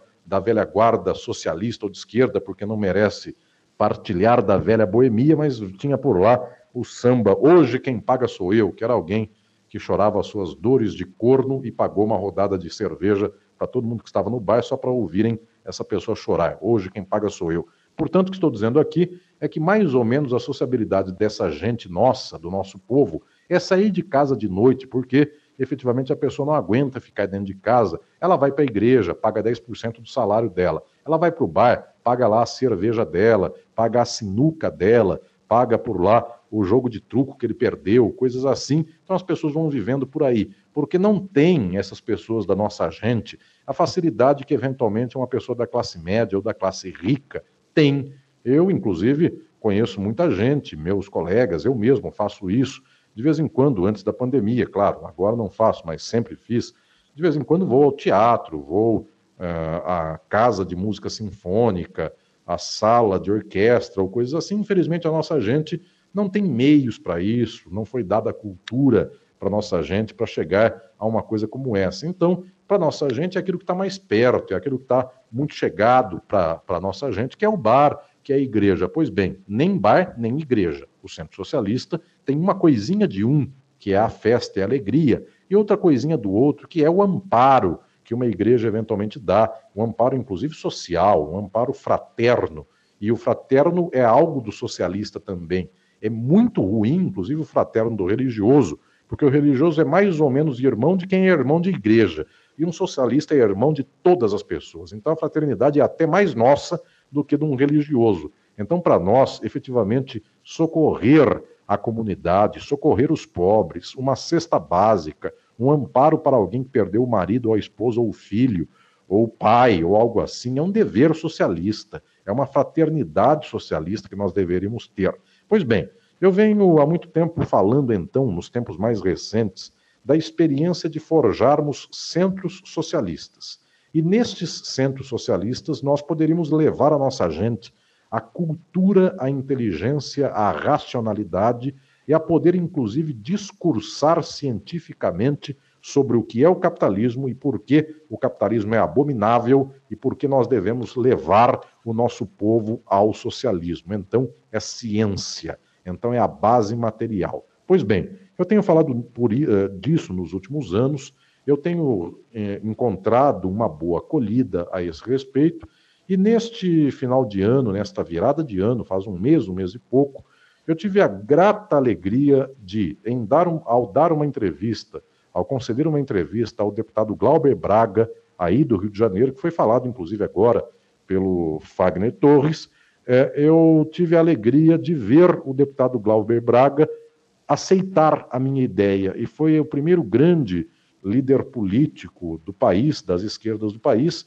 a se engajar nesta luta e a declarar em público que vai, provavelmente pelos próximos tempos, começar a enraizar a experiência dos centros socialistas pelos subúrbios ou pelas bases que são mais próprias dele e pelas bases das lutas é, com as quais ele compartilha a caminhada aí no Rio de Janeiro. Então, fiquei muito feliz, é, prezado Fagner e todas e todos que me acompanham, porque este deputado batalhador, um exemplo notável de um deputado efetivamente socialista, de luta clara e cristalina em favor do socialismo, em favor do povo, o que há de melhor nesta estirpe política da nova geração do Brasil, e eu faço aqui esta declaração em público, é, dizendo a respeito destas virtudes muito raras e muito especiais do deputado Glauber Braga, ele pôde então é, tomar essa experiência consigo e, quem sabe, daqui começa a frutificar bastante para que outras pessoas também façam isso. Eu quero dizer que no dia de hoje, inclusive, eu recebi um e-mail de pessoas que não conheço, são companheiras e companheiros, que endereçaram um e-mail a mim dizendo que se tocaram muito e ficaram comovidos com essa minha ideia que venho desenvolvendo por esse período, e eles resolveram então também fundar um centro socialista numa cidade do Brasil e eu tenho recebido alguns e-mails de pessoas que estão declarando que estão juntando aí outras tantas pessoas, companheiras e companheiros de luta, para fundar esta materialidade de convivência. Eu sei, prezado Fagner e todas e todos que me acompanham, que essa é uma ideia muito humilde, é uma ideia que agora, por enquanto, é uma reflexão e é uma caminhada, é uma iluminação de caminhos que provavelmente neste curto prazo terá uma ou outra experiência nesse perfil que venha a se consolidar. Então, em um bairro, em uma comunidade de uma cidade ou de outra, ou de mais outra, haverá, portanto, um espaço que eu diria que é, me permitam aqui dizer, apenas que servirá de exemplo. Será, então, uma experiência exemplar. Eu tenho a dimensão do alcance das nossas ideias, eu sei que são ideias que ainda não alcançam a maioria da nossa gente, sequer alcançam a maioria das esquerdas. Eu volto a dizer, a maioria das esquerdas, coitadinha, é de uma esquerda enganada, muito edulcorada, essa esquerda que é quase estética. Eu não é que eu ofenda as companheiras e companheiros que militam na internet, sei que tem um papel fundamental, mas tem muita gente cuja fundamental luta é apenas esta de estar sempre sendo correta, sempre sendo coerente na internet, sempre apontando os erros alheios e sempre sendo muito limpinha na internet, muito sorridente, muito bonitinha. Eu entendo até essa militância, é também uma militância é, que deva ter o seu espaço, mas eu sou um homem de ruga no rosto, falo com voz grossa, não sou muito iludido nem muito esperançado com essas coisas, me sinto até é, bastante velho para essas coisas, porque, embora eu seja um jovem professor ainda da universidade, e muitas vezes eu tenho a idade do, de, dos meus alunos de pós-graduação, mas para certas coisas eu me sinto velho, bem velho, porque eu olho para isso e falo: puxa vida, mais uma geração perdida, mais uma geração enganada, mais uma geração que se eu espremer não sai um suco de limão dessa, desse limão. Então não dá para sair nem uma limonada dessa história. Então o que estou falando aqui é que sei que várias companheiras e companheiros são dessa esquerda liberal, essa esquerda bem assentada, essa esquerda que faz um bom TCC. Então, essa gente é engajada nos TCCs da vida, essa gente que faz por aí um textão da internet e já faz bem, porque obviamente eu prefiro você, você que me está, está me escutando nesse momento e você se identifica como a esquerda liberal, você fala, nossa, eu sou a esquerda da internet, eu sou a esquerda que faz TCC, não se sinta desprotegido por mim, nem se sinta constrangido com o que eu estou dizendo. Eu prefiro você alguém da extrema direita. Então, já vai aqui um abraço virtual meu a você que é só uma esquerda liberal de internet. É que eu gosto tanto de você, eu aposto tanto em você, que eu acho que você consegue render um pouco mais do que isso. Eu acho que você já consegue falar que esse mundo é uma desgraça. Eu acho que pode doer na sua garganta, mas uma hora sai pela sua voz que o problema não é que faltou lei, não é que as instituições faltou um bom julgamento para garanti-las. O problema é o capitalismo. Eu sei que vai doer para sair na sua garganta ou para digitar no seu tecladinho aí, você que milita pela internet, que nunca falou contra o capitalismo e que nunca falou em favor do socialismo. Eu sei que dói para escrever capitalismo é o problema, socialismo é a solução, mas eu sei que você consegue. Escuta um pouco mais essa entrevista aqui minha no lado B do Rio, escuta de novo, procura aí umas 10, 20 entrevistas que eu tenha concedido a outros canais, vai ler meus livros, livros dos outros e das outras, vai procurar saber mais sobre isso e você vai conseguir uma hora escrever assim: o problema não é o Big Brother Brasil, o problema é o capitalismo. Nossa, que salto extraordinário você terá dado e você será ainda mais meu companheiro ou minha companheira se você souber não só criticar o BBB, se você puder criticar o CCC, ou seja, capitalismo, capitalismo e capitalismo. Então, se você souber é, dobrar uma palavra para sair do B e chegar no C, eu já vou ficar muito feliz com isso. Mas o fato é que eu sei que, por enquanto, esta semente que eu tenho jogado por aí dos centros socialistas é uma semeadura que muita gente não quer concretizar. Eu, quando falo do centro socialista, tenho sempre coitadinha, uma pessoa que escreve, uma não, várias, sempre alguém escreve nos comentários assim: professor Alisson, centro socialista jamais poderá ser feito porque as pessoas são de extrema direita, então tem que começar com centros democráticos, centros em favor da república, centros da cidadania. É exatamente isso que eu estou dizendo para você não fazer, porque centro da cidadania é o que o capital quer centro da, dos direitos, os direitos são o que o capital quer. Então é para chocar, é para dizer centro socialista sim, porque é para mostrar para as pessoas que o socialismo é o nosso horizonte. E se não abrir a cabeça, de que adianta então eu fazer um centro para defender o que o Banco Itaú pode defender? Porque imaginem o seguinte, vocês que me acompanham nesse momento, que me escutam, se vocês abrem um centro chamado Centro pelos Direitos, vocês imaginam assim: será que o Itaú se sentiria confortável em patrocinar este centro? Se a resposta for sim, esse centro não presta.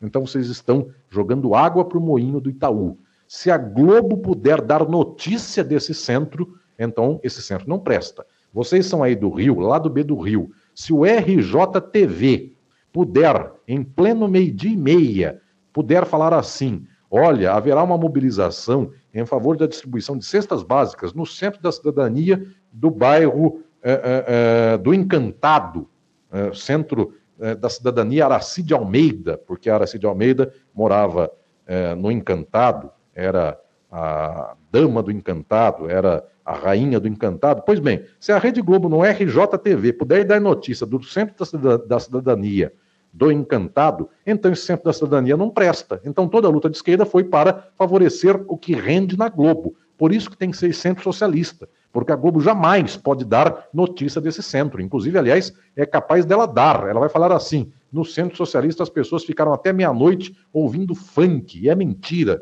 porque o funk mais ou menos é o que se escuta por aí nesses espaços da direita. Mas até pode ser funk, porque não me interessa o que as pessoas escutem, desde que seja o funk do Karl Marx e alguém por aí, por favor, então já invente esse funk do Karl Marx.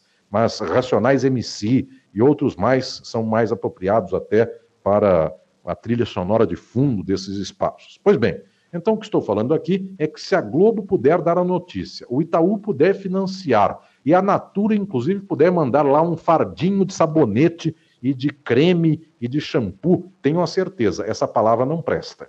Tem que ser o que a Natura jamais financia tem que ser o que a Globo jamais noticia e tem que ser o que o Itaú odeia. Por isso tem que ser centro socialista. Porque eu tenho que levar o povo contra todas essas coisas. Porque imaginem que eu fale centro da cidadania e a Globo resolve ir por lá. É óbvio que a gente que é muito cordial, o velho Sérgio Buarque de Holanda já nos xingava em Raízes do Brasil, dizendo: o brasileiro é um povo cordial, e isso é uma tristeza, porque a gente vê o inimigo Mal o inimigo dá um sorriso para a gente, a gente já dá a mão, a gente já abana. Então, se chegar a Globo para filmar um centro da cidadania, a pessoa vai perguntar assim: ah, você quer filmar por esse ângulo aqui que não pega a imagem do Che Guevara? Aqui só está pegando a imagem, é, sei lá, de quem? E aí a, a Globo prefere esse quem ao Che Guevara. Então, as pessoas são capazes até de sorrirem para a Globo. E pelo contrário, tem que chegar a Globo e a pessoa dizer: o povo não é bobo, abaixo a Rede Globo, porque isso tem que ser cantiga das crianças de 4 anos de idade na tarde, quando elas fazem o contraturno da creche,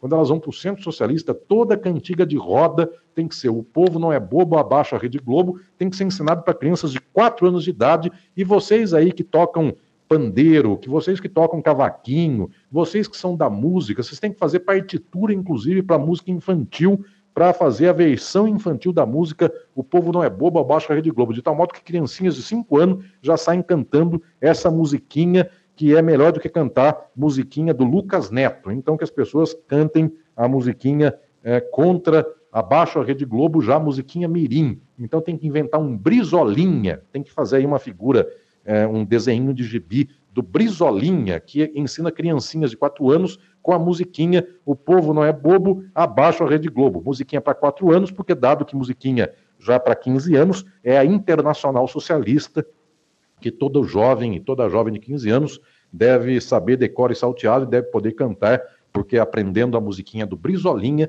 depois ela chega à musiquinha do Leninzinho, que é um estágio superior do Brizolinha, que já é a Internacional Socialista. Pois bem, prezados e prezadas, estou dizendo é que esta fórmula do Centro Socialista, eu aposto muito nela. E por enquanto eu tenho o pé no chão. Por enquanto eu estou falando isto para que a nossa gente possa ter um modelo, possa ter a pauta. A função do intelectual que ilumina a geração é poder dar a ideia e ver se a nossa gente saiba concretizar, possa concretizar. Se 10 ou 20 que me escutarem fizerem algumas experiências de centro socialista, eu já sou feliz. E a pessoa vai dizer, nossa, mas o que, faz 20, o que fazem 20 centros socialistas pelo Brasil? Eu sei, não faz nada. Esse resultado é quase nada, mas pelo menos a gente já sabe a forma. Então, tal qual alguém descobriu faz 50 anos, que mediante igreja eu converto o povo inteiro para o reacionarismo, e no começo era só uma gente aqui, outra gente ali, outra pessoa num canto ou no outro, eu tenho que descobrir qual é a forma. A quantidade da forma, pelo menos, vem a longo prazo, se vier, mas eu já sei o caminho. O que eu não posso imaginar é que a forma é tentar eleições, disputar espaço no Congresso Nacional ou apostar no STF. É exatamente isso que é a forma errada. Qual é a forma correta? É chegar no povo. Quanto isso vai frutificar, eu não sei. Eu acho efetivamente, eu tenho pé no chão, eu sei qual o alcance das ideias como essas, eu volto a falar, essas ideias não alcançam nem a esquerda. Essa esquerda liberal não quer saber disso, essa esquerda liberal quer saber de lacrar, então não quer saber de cavucar uma, uma enxada lá no chão da comunidade e levantar a parede de um centrozinho socialista. Infelizmente, as pessoas não são do enxadão, as pessoas são do emoji. Como eu gostaria que as pessoas fossem do emoji e do enxadão. Tem que ser das duas coisas. E também não pode abandonar o emoji, porque até hoje parece que não inventaram emoji de foice e martelo. E por favor, se inventarem aí emojizinhos de foice e martelo, de luta socialista e qualquer coisa assim, carinhas e rostinhos comunistas, por favor, mandem aí para o pessoal do lá do B do Rio, mandem para o Caio, o Alciso, o Daniel e o Fagner, porque eles repassam para mim e eu quero começar a usar uns emojis comunistas, porque até agora nunca vi nenhum por aí, essas carinhas de internet. Então, sei que tem que ter é, luta de emoji, mas também tem que ter a luta que vai construir as paredes de um centro socialista. Eu sei que essa experiência é uma experiência, infelizmente, que vai ser muito residual. Nossas companheiras e companheiros de esquerda são ainda de uma esquerda só no máximo reformista, liberal, mas pelo menos eu conseguirei aqui entregar para vocês e para o nosso tempo a trilha, a picada, a caminhada. Então entendam, eu quero com isso, Fagner, concluir esta reflexão deste tópico.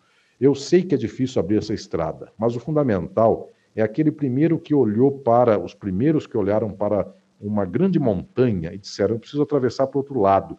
Então, eles ficam estudando, estudando, estudando, e eles descobrem que existe uma passagem por meio da floresta, uma picada que eles vão abrindo, que é o melhor caminho para chegar do outro lado. É ainda uma picada. Pelo menos a gente já sabe como é que atravessa do outro lado, como é que enraiza no povo. Depois, se tiver mais gente que anda por essa picada, a picada vai abrindo e de repente, quem sabe, chega alguém e inclusive resolve abrir uma estrada e quem sabe um dia isso frutifica tanto que isso vira inclusive uma estrada pavimentada e as pessoas terão gosto e terão orgulho quanto a isso. Aí essa esquerda liberal, que não é muito da luta, não é muito de amassar o pé no chão no barro, então essa esquerda liberal vai vir por fim e essa esquerda liberal vai ver a estrada bem aberta, depois de muito sofrimento, e essa esquerda liberal vai ficar semeando flores por pela lateral dessa estrada e vai dizer: ah, está faltando essa flor aqui, então essa esquerda liberal vai, vai semear boas flores nessa estrada, mas para que a, venha a esquerda liberal depois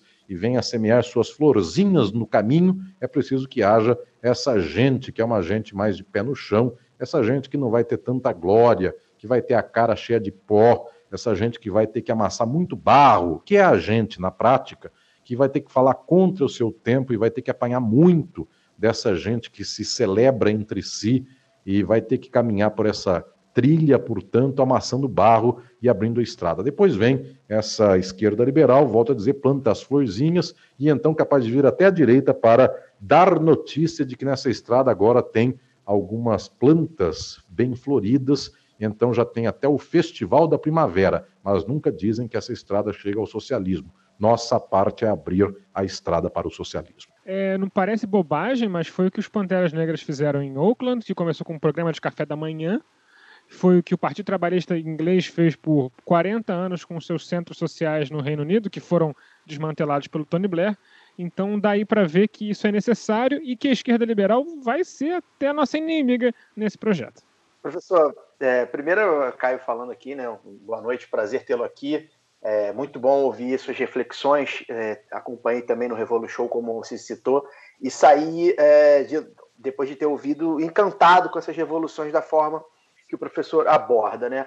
É, eu tenho uma pergunta, uh, e aí, enfim, mudando um pouco o eixo, mas continuando nessa mesma questão, é, sobre a conjuntura internacional, né? Porque é, o senhor perpassou por esse, por esse, por esse, por esse tema, né, nas suas falas, mas a gente viu aí um, um período de, de clara ascensão do, do, do, que eu chamo de neofascismo, né? Muita gente chama também, né? Que acabou por romper ou, ou fingiu que rompeu né, como, como o senhor citou, com alguns desses dogmas do neoliberalismo que estava ali é, é, punjante. Né? Inclusive, é, é, na própria esquerda né, brasileira, por exemplo.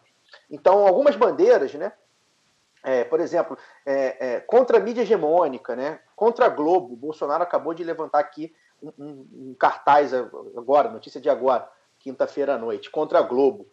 você vê esses terraplanistas aí falando, por exemplo, né, como o Ernesto Araújo, contra os bilionários. Né? Os bilionários têm um esquema globalista contra a, os conservadores. Né? É, contra as instituições que a, a, gente normalmente eram bandeiras que, que a esquerda levantava, ou pelo menos é, é, a parte é, anticapitalista da esquerda que existia aqui de alguma forma levantava. Né? É, e aí você vê mesmo nessa transição, por exemplo, o Lula prejudicado em 89 pela Globo é o mesmo Lula que, que enquanto presidente, acabou fortalecendo ainda mais a Rede Globo. E tem, inclusive, a fala que dizem que é a fala famosa do Dirceu, dizendo que não precisava de uma emissora pública de TV que já tinha Globo. Não sei se é verdade, mas enfim, fica essa fala.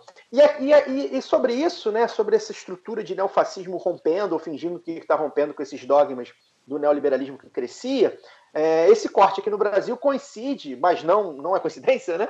uh, com a ascensão do Trump. Né? Então, aqui no Brasil, enquanto a gente estava tendo o golpe é, em Dilma Rousseff, é, ao mesmo tempo o Trump ascendia. Né? E agora o Trump perde a eleição é, da nação que é mais relevante para o capitalismo e, e, e para essa conjuntura global, que é os Estados Unidos. E aí começa a ter o rearranjo de forças. O Partido Democrata, como senhor citou, né, um partido de direita, embora é, esvaziado também pela questão é, é, do bipartidarismo lá nos Estados Unidos, a radicalização do próprio Partido Republicano, né, que acabou se radicalizando com o Trump. Então, eu queria que, que você explicasse para a gente é, como é que você vê é, a conjuntura nesse, nesse momento, né, esse rearranjo de forças aí entre.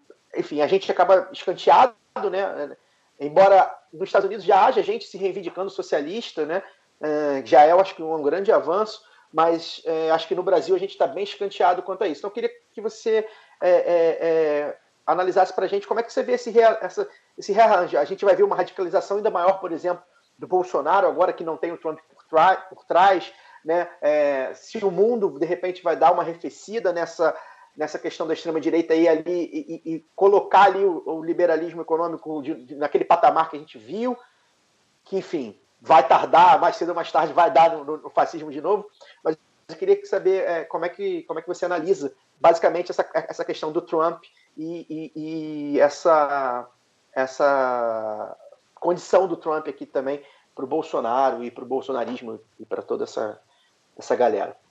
Caio, uma alegria ouvir sua, seu mote de reflexão. Em 2018, faz dois anos mais ou menos, eu publiquei a minha obra para explicar o que se passa com o Brasil e com o mundo no tempo presente. É um livro que se chama Crise e Golpe, editora Boitempo. Pois bem, eu tomei posição neste livro contra uma explicação recorrente da leitura de esquerda do Brasil e do exterior, e tomei esta posição para dizer que o que se passa com o nosso quadro institucional e social do Brasil e do mundo é uma crise estrutural do capitalismo. Meu livro Crise e Golpe, aquela pessoa que puder, tiver a oportunidade de abrir o livro na, no primeiro capítulo, na página primeira do primeiro capítulo, vai ler por lá a minha afirmação de que a crise do Brasil só pode se explicar pela crise do capitalismo que é mundial. Então, o fenômeno que se passa no Brasil, parcialmente, é tributário daquele fenômeno que também se passa nos Estados Unidos e na Europa da crise do capitalismo. Este fenômeno é um fenômeno mundial. O capitalismo está em crise de acumulação. Tanto é que 2008 foi uma espécie de estouro da boiada desta crise do capital. Infeliz, é, infelizmente para o capitalista e também infelizmente para o povo que sofre estas consequências, a sociedade capitalista mundial em 2008 não aguentou mais os seus próprios termos. Então os Estados Unidos tiveram que salvar seus grandes bancos, entra uma crise produtiva e ato contínuo entra uma ação política deliberada dos Estados Unidos e dos países imperialistas centrais, que todos eles vivem numa espécie de conluio com os Estados Unidos. Então, é, Inglaterra, Alemanha, França, ética terva, esses países que estão sempre muito grudados com os Estados Unidos, liderados pelos Estados Unidos, eles fazem um processo de expropriação e de expoliação de riquezas do resto do mundo para ver se balanceiam um pouco a crise do capitalismo destes países centrais. Então vem daí as chamadas primaveras árabes para pegar o petróleo e as riquezas dos países do Oriente Médio, vem daí o strike nas esquerdas da América Latina, impeachment atrás de impeachment começou com Manuel Zelaya, lá na América Central, vocês vão se lembrar, essa figura foi a primeira figura a ser perseguida mediante lawfare, mediante atividade judicial é, é, de tipo atual para que se procedesse a um impeachment. Depois veio este padre Lugo, bispo Lugo, Fernando Lugo, que foi presidente do Paraguai e que foi e que sofreu o processo de impeachment em 24 horas ou 48 horas, foi uma coisa absurda, foi um golpe dos mais patentes até chegar ao golpe contra Dilma Rousseff, golpe contra é, este nosso companheiro Evo Morales, da Bolívia, e outros tantos golpes mais que por aí aconteceram. Pois bem, está havendo uma ação política deliberada que é uma espécie de interferência profunda numa certa maneira de repactuar o capitalismo mundial em crise.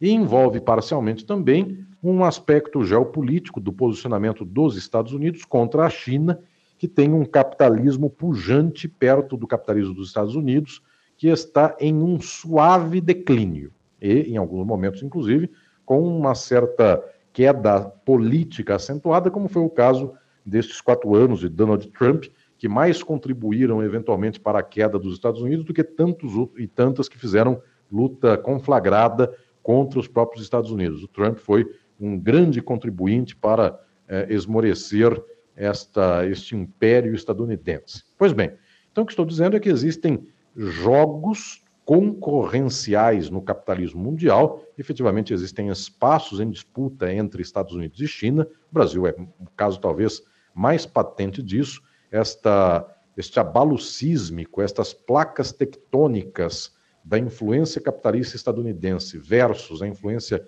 capitalista chinesa, talvez a placa tectônica que mais se abala é o Brasil. O Brasil não tem placa tectônica é, efetivamente de geologia, que nos cause terremoto, mas tem aqui o fato de que os nossos agricultores, que são os latifundiários exploradores do país, estes do agronegócio, segundo a Globo, este agropop aí, essa gente vende para a China, essa gente explora o povo brasileiro e a terra brasileira vendendo e ficando rica graças à China, e essa gente emula os Estados Unidos. Então, é um povo muito disparatado esse nosso no Brasil, porque os Estados Unidos não compram soja da gente, quem compra é a China, e a gente odeia a China e ama os Estados Unidos, que é, é, nem para fazer negócio, é, para lucrar um brasileiro, eles fazem. Então, estou dizendo é que a gente vive aqui numa certa é, esquizofrenia negocial, mas isso se explica por razões ideológicas. Mas, mas o fato é que há uma crise do capitalismo somada a uma competitividade de capitais no mundo. A China, por muito tempo, absorveu a crise pós-fordista dos Estados Unidos. Desde a década de 80, as plataformas produtivas estadunidenses foram transferidas para a China e, mais ou menos, o crescimento chinês aguentou a crise estadunidense. E chega uma hora em que esse crescimento chinês pode fazer com que os Estados Unidos sejam suplantados efetivamente pela, pelo ponteiro econômico chinês. Pois bem, então a China pode, em algum momento, tomar os mercados mundiais e ter uma primazia capitalista é, em favor, em desfavor dos Estados Unidos. Pois bem, o que estou dizendo é que é uma crise estrutural e eu aponto no livro Crise e Golpe que a leitura materialmente mais consequente, a leitura científica mais avançada, é entender o que se passa no Brasil a partir da crise do capital. Então, não aceito que se leia a crise do Brasil dizendo assim: Dilma, Lula, Aecinho, é, é, Temer, é, Temer traiu, e Gedel Vieira Lima entrou, Eduardo Cunha e pe peças como tais. Todas essas peças têm o seu papel todas. No entanto, estas peças têm que ser pensadas a partir de uma grande estratégia. Observemos nós que até o presente momento, eu digo isso já no Crise Golpe, eu escrevi esse livro em 2018 e lá eu já dizia: existe uma geopolítica do direito no Brasil com a Operação Lava Jato. É um tópico, é um capítulo do livro, o capítulo sobre geopolítica da Operação Lava Jato e do golpe no Brasil. Quem tiver esse livro na mão vai chegar a esse capítulo no qual eu falo da geopolítica do direito no atual momento de golpe no Brasil.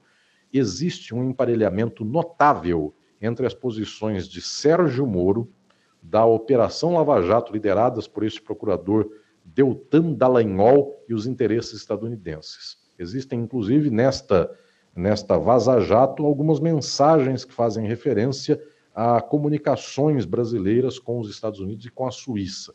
Até agora, do que vazou, nós podemos dizer que eles têm algum contato, não sei mais que isso pelo presente momento. Por, provavelmente no futuro, quando alguém estiver ouvindo esta minha fala, dirá: nossa, ele não disse que estava patente aquilo que saiu depois na Vaza Jato, coisa X, eu não disse. Então estou aqui com muita responsabilidade, sendo eu um jurista e professor de direito, Estou dizendo que, por enquanto, o que temos até agora são umas notícias entre estas pessoas da Lava Jato e o chefe deles, que era o juiz Sérgio Moro.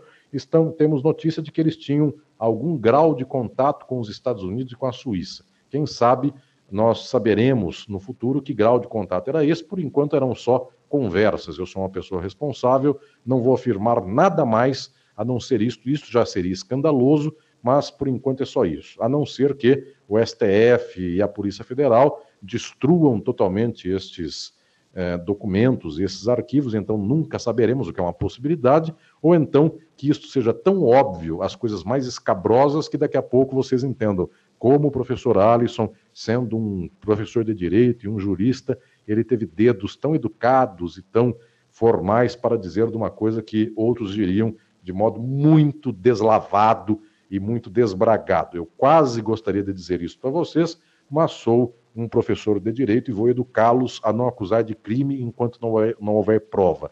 Ainda que haja indícios patentes, não farei como fez a Operação Lava Jato, por condenar o ex-presidente Lula só por causa de um pedalinho. Eu darei a eles a chance que eles não dão aos outros, então vou dizer que por enquanto eles só tiveram umas conversinhas aí, uns encontrozinhos com suíços e estadunidenses. Pois bem, Estou falando é que existe claramente uma interlocução e um emparelhamento, para dizer no mínimo, entre o que se passa no Brasil em termos de golpe, em termos de estrutura política e jurídica dos tempos presentes e o interesse estadunidense. Por enquanto, eu posso dizer para vocês que é uma baita de uma coincidência que todo golpe do Brasil seja mais ou menos também em favor dos interesses estadunidenses. E por enquanto é só baita coincidência até que ninguém até que alguém abra por aí um desses grampos ou arquivos e descubra a prova dos nove, ou então que ela tenha sido muito bem escondida, de tal modo que jamais seja encontrada. Também existe essa possibilidade de que haja um crime muito bem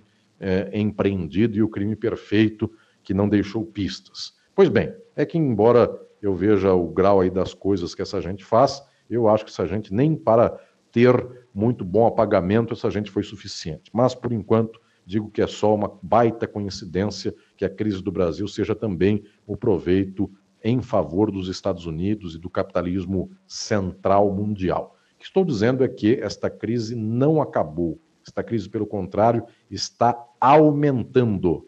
Então, aqui eu vou dizer de público, no início de 2021, para o lado B do Rio, para que fique registrado historicamente, você que me escute saiba que estou aqui falando nós estamos catapultando a crise do capital mundial, porque inclusive Trump, ao invés de apagar este incêndio, ele jogou pólvora ele apagou o incêndio com gasolina.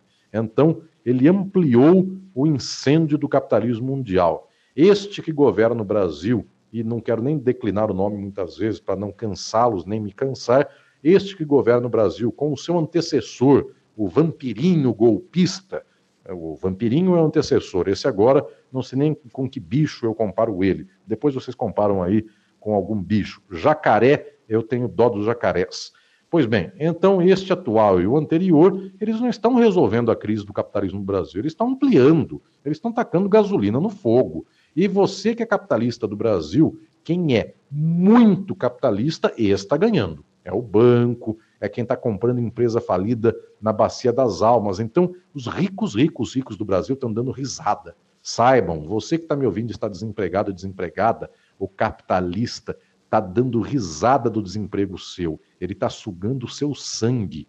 Ele está feliz porque toda a sua desgraça, o banco pegou a sua casa, executou a dívida com o seu imóvel, você perdeu a casa e o banqueiro sugou seu sangue. Então o banqueiro está feliz demais e o povão está desgraçado. E a classe média e o pequeno empresário? Esses estão desgraçados, porque se o povo está desgraçado, não tem um tostão, como é que o dono do bar vai vender pinga? Como é que o dono da faculdade vai vender diploma? Porque se trata disso na prática, vender diploma fingindo por aí umas aulinhas de EAD. Como é que ele vai vender diploma se o cara não tem 300 reais para pagar uma mensalidade de faculdade? No tempo do Lula até tinha, e o Lula, inclusive, coitadinho, ficou bancando essa faculdade privada para que o pobre estudasse nela, para que o pobre aprendesse ideologia da meritocracia, para que falasse mal do PT. Então é toda essa lógica muito louca que se fez para que o povo lutasse contra si próprio e, portanto, fosse um povo de direita e depois não tivesse dinheiro para que seu filho fizesse faculdade. O que estou dizendo é que a crise do capital vai aumentar. Vem mais desgraça, vem mais desemprego, vem mais tragédia, o Brasil vai ser mais explorado e aguardem.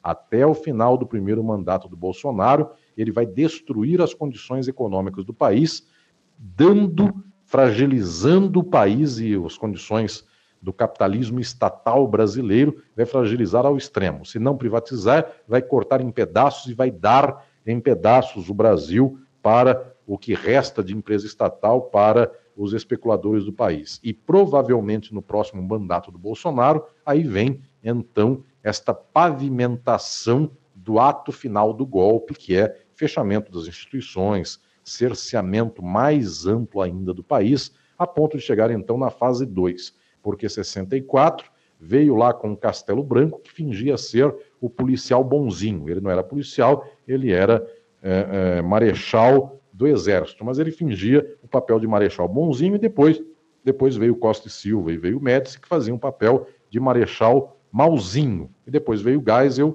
que fazia o papel de general bonzinho, depois veio Figueiredo, que fazia papel de general malzinho, e assim vai nessa. E o Bolsonaro faz os dois papéis. Por enquanto ele é alguém controlado, ele é um ditador bonzinho, daqui a pouco ele é o ditador malzinho, daqui a pouco vem então o nosso 1968, com o nosso AI-5. Vejam, de 64 para 68 foram quatro anos para chegar até o AI-5. Então, também, de 2019 até 2023, leva uns 4, 5 anos para começar a fase 2 deste sufocamento institucional do país. E esse sufocamento vai chegar. Eu volto a falar para vocês. A esquerda do Brasil não tem força, o PT é lepra, as pessoas têm ódio do PT, PT é mais ou menos é a tábua de salvação de qualquer conversa reacionária, vocês sabem, quando o reacionário estiver perdendo qualquer argumento do tipo: ah, morreram 300 mil de coronavírus, ah, o ministro da Saúde nunca ouviu falar de saúde, ele é, é, é, general, ele não consegue nem cuidar da logística da seringa. Então vem um argumento lacrador e decisivo que a pessoa chega e dá a cartada final. É o zap em cima do as. Ela diz assim: ah, mas e o PT? Então, até hoje, esse zap em cima do AI está funcionando, que é e o PT. E não tem mostra nenhuma de que este ódio geral do país contra o PT, que resvala contra o PT e contra a extrema esquerda e contra os comunistas e tudo mais, então não tem mostra nenhuma de que isto tenha melhorado. Pelo contrário, tem até piorado de quando em quando. Então, o que estou dizendo é que o quadro político do país não melhorou uma vírgula. E essa direita que se, que se dizia não bolsonarista, essa direita embarcou com tudo junto com o Bolsonaro. este tal Rodrigo Maia, que é o homem dos mercados, coitadinho, ele levou um chifre político do ACM Neto. O ACM Neto subiu em cima da cadeira e fez um chifrinho na cabeça do Rodrigo Maia, e graças a isso o Rodrigo Maia é um corno da direita, porque a direita do partido dele o corneou em favor da extrema-direita, e é todo mundo extrema-direita nessa história toda. Então não tem ninguém para salvar, não tem mais Aecinho, não tem mais vampiro é, ex-governador de São Paulo. É, para quem é paulista já sabe de quem eu estou dizendo, desse vampiro ex-governador, porque teve o vampiro é, presidente golpista, mas também teve um vampiro ex-governador de São Paulo. E não tem mais Luciano Huck e outros mais por aí que venham a salvar a humanidade e, e, outras pessoas mais menos afamadas, menos aplaudidas e cujo nome aqui eu já estou esquecendo, gente que eventualmente possa vir salvar a centro-direita. Uma tal de Tabata e outras pessoas mais aí que são esperanças. É, é Tabata, para mim, era um jogador, inclusive, eu me lembro bem de que havia um jogador chamado Tabata, mas enfim, parece que agora existe uma moça de esquerda que vai salvar a direita, cujo nome é Tabata. Pois bem, então eu estou falando aqui para vocês que eh, essa gente já não tem mais muito público, muito apoio. A esquerda volta a falar qualquer coisa que seja, vem alguém dizer, mas e o PT? Então, enquanto não sair esta, este carimbo ideológico, as pessoas não têm mínima possibilidade de fazer luta de esquerda. Então, o que estou dizendo para vocês é que vai piorar muito esse quadro social. Nosso povo, quanto mais fome passar, mais fanatizado vai ser, porque aí então só vai restar ter que matar mulher, feminista, LGBTQA, só vai possibilitar aqui matar negras e negros, quilombolas, indígenas, povos originários, estrangeiros aqui no Brasil. Vai ser um morticínio, pior do que já é o morticínio de hoje, porque a gente vai ter que cobrir esta fumaça, a gente vai ter que jogar fumaça, melhor dizendo, para cobrir esta desgraça, então vai sair por aí uma espécie de extrema-direita muito pior. Então, o que estou dizendo é que o quadro geral do mundo não tem solução. O capitalismo entrou em crise,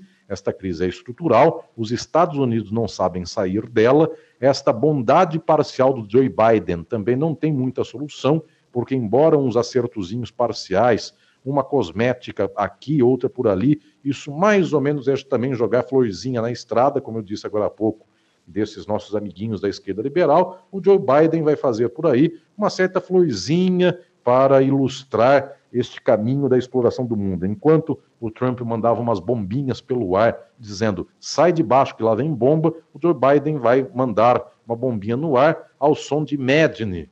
É, e então ele vai ser uma pessoa que vai tocar uma guitarrinha por aí e vai falar que é da paz, enquanto ele é da paz, ele prepara a guerra. Se vis passem parabellum, já dizia o velho ditado romano e latino, e portanto Joe Biden vai fazer a paz fazendo a guerra, só que não faz paz nenhuma, só faz a guerra. Então o que estou dizendo é que não vai melhorar esse quadro do mundo nos dias de hoje. Talvez a hipótese que resta é que nós consigamos mobilizar em algumas parcelas do mundo povos suficientes para fazerem efetivamente uma revolução socialista. Então, se alguns países do mundo possibilitarem o espaço socialista institucionalizado, quem sabe com isso nós tenhamos uma contraposição. Por enquanto, isso é difícil. A Rússia é de extrema direita nos dias de hoje. Então, a Rússia não conta mais com esta chave, ela só serve de contraposto geopolítico aos Estados Unidos, direita versus direita. São dois modos de direita. São os capitais russos tentando competir com os capitais estadunidenses. Quem sabe, talvez, a velha guarda comunista russa um dia possa fazer uma revolução, mas provavelmente o povão russo já está muito contaminado contra o comunismo. O povão russo quer, na verdade, coisas como estão por lá hoje. Então, por lá não sai. A China, que fez uma revolução socialista e fez uma experiência notável com Mao Tse Tung, depois deu um passinho para trás e hoje resolveu ganhar dinheiro nos mercados do mundo, mas serve, claro, de contraponto ao poder estadunidense e tem sido até aqui uma experiência capitalista menos imperialista, menos destruidora de outros espaços do mundo, embora também seja da acumulação.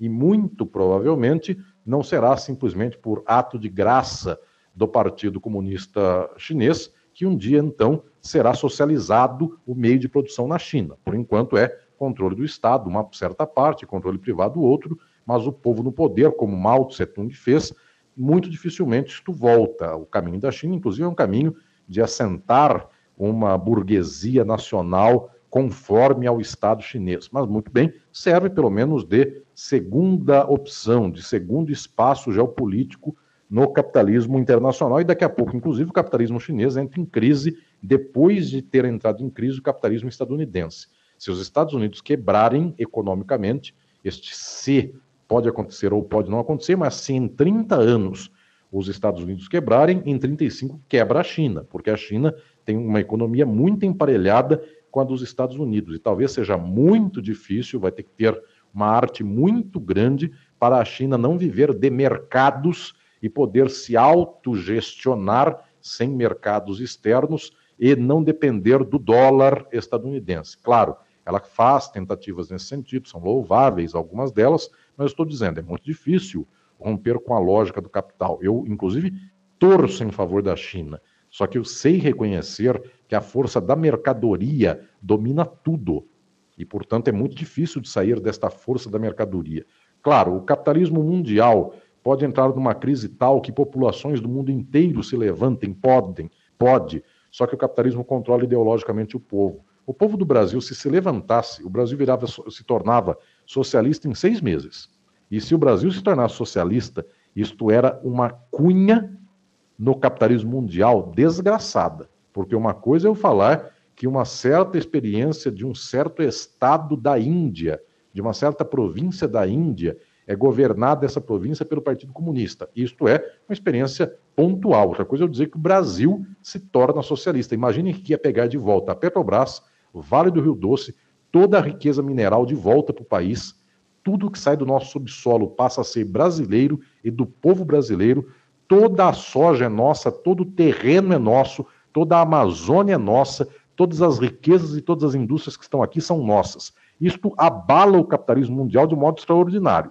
Para isso eu tenho lutado, meus prezados. Caio, você que me fez essa reflexão sobre a geopolítica. Eu tenho lutado para que a nossa gente acorde em seis meses. Inclusive, Caio, quero dizer para você, eu tenho nesses anos todos me cansado muito. Isto é uma luta árdua, mas eu tenho me cansado em, em, para buscar trazer este mais alto conhecimento teórico, tudo aquilo que eu escrevo nos livros e que tem um pressuposto de eh, ciência política, filosofia política, eh, ciências sociais, história, ciência da história, direito, teoria do direito e psicanálise, ciências né, sociais de plano de modo geral, eu tenho feito um modo pelo qual eu consigo exprimir o mais alto de ciência de um jeito profundamente claro e didático, de tal modo que um analfabeto me entenda. Isso que eu estou falando aqui para vocês hoje é uma entrevista que tem por detrás uma história de pensamento, reflexão e ciência por detrás dessas ideias. Mas eu volto a dizer que é fundamental que nós tenhamos a oratória didática suficiente para que o mais humilde dos seres humanos entendam, é, é, os mais humildes entendam o que são esses pensamentos mais altos. Então, o que estou falando aqui é que eu tenho a expectativa, e luto para isso, tenho a expectativa de que o nosso povo possa acordar e chacoalhar a roseira em pouco tempo e transformar a sociedade. Mas sei que o capitalismo controla tudo e o dia em que essas ideias, inclusive, começarem a ficar muito famosas, vão perseguir essas ideias. Então, sei também que tudo isso é bastante patente, é bastante claro. No entanto, eu digo aqui a todas e todos: eu não perco a esperança. Sei que o capitalismo piorará, sei que os povos do mundo se tornarão ainda mais fascistizados, porque é o equivalente à crise de 1929. A crise de 29 gerou o fascismo, gerou o nazismo e a Segunda Guerra Mundial, apenas com um detalhe: hoje não tem mais quem possa fazer contraponto ao próprio organismo do fascismo, porque o fascismo ali estava localizado na Alemanha e na Itália. Então, teoricamente, a Inglaterra de um lado, os Estados Unidos do mesmo lado e a União Soviética, principalmente, do outro lado, tinham um inimigo localizado a combater. Mas hoje, aonde está o fascismo? Nos Estados Unidos, no Brasil, na Europa, por todo lado. Então, quem resta para combater? Não resta país para combater. Então, o que eu digo para vocês é que não tem quem mate esta semente do nazismo potencial e do fascismo potencial nos dias de hoje. É uma hecatombe da história humana, efetivamente esta que se avizinha. Mas, volto a dizer também, nunca esteve tão perto a possibilidade de esclarecermos a nossa gente e de tocarmos o coração da nossa gente. Só que nunca esteve tão longe, estando tão perto. Então eu não jogo a toalha, eu efetivamente luto arduamente para que nós alcancemos o mais alto do saber sobre como funciona a sociedade capitalista, para que nós também alcancemos o mais prático, concreto e material da transformação disso. Não sei se amanhã será de choro ou se amanhã será de sorriso. Sei que nós temos que enfrentar o dia de hoje para que amanhã haja a possibilidade de que o sorriso se abra e o choro se extinga. Fica aí a informação para o ouvinte do lado B que Rodrigo Barbosa Tabata tem 40 anos de idade, se naturalizou Qatar e joga pela seleção do Qatar e ainda está ativo, mesmo sendo quase da idade do Alisson Mascaro. Alisson Mascaro, muito obrigado pela sua participação aqui no lado B do Rio. Alguma mensagem final ainda mais impactante do que essa última que o senhor nos mandou? E mais uma coisa, quem quiser comprar seus livros, eles são fáceis de conseguir? É, muito bem. É, obrigado, Alcísio, pela, pela, pelo ensejo. É, quem quiser saber dos meus livros, procura aí pela internet, que acha as editoras, acha os espaços. É, é só procurar por aí que deve achar, é, que acha. É, quero dizer aqui a todas e todos vocês, é, neste espaço muito especial dessa entrevista, é, muito marcante para lá do B do Rio, que esta reflexão tem que ser uma reflexão que nos toque. E você que me escutou, que esta reflexão, inclusive, nos leve a mudar esta nossa forma de inserção na luta social.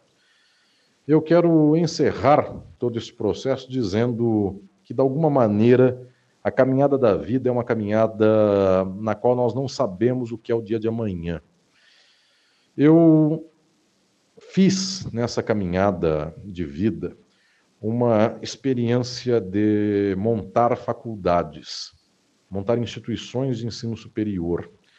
Ao lado da minha atividade acadêmica na USP, na mais talvez prestigiada Universidade do Brasil e da América Latina, que é a Universidade de São Paulo, que é a minha alma mater, é a universidade da minha formação e onde sou professor, eu também busquei abrir mentes do nosso povo, formando, criando faculdades pelo país. Eu talvez seja a pessoa que mais é, criou faculdades. Muitas instituições pelo país, historicamente, me convidam para que eu seja fundador de cursos.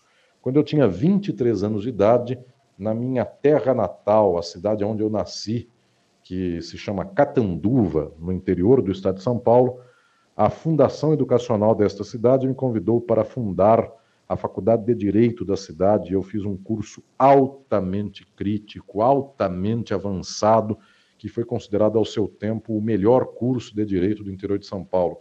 Eu tinha 23 anos de idade quando montei esta faculdade de direito. Depois montei uma faculdade de direito que foi a primeira e até hoje única do movimento negro brasileiro, que é a Faculdade Zumbi dos Palmares em São Paulo.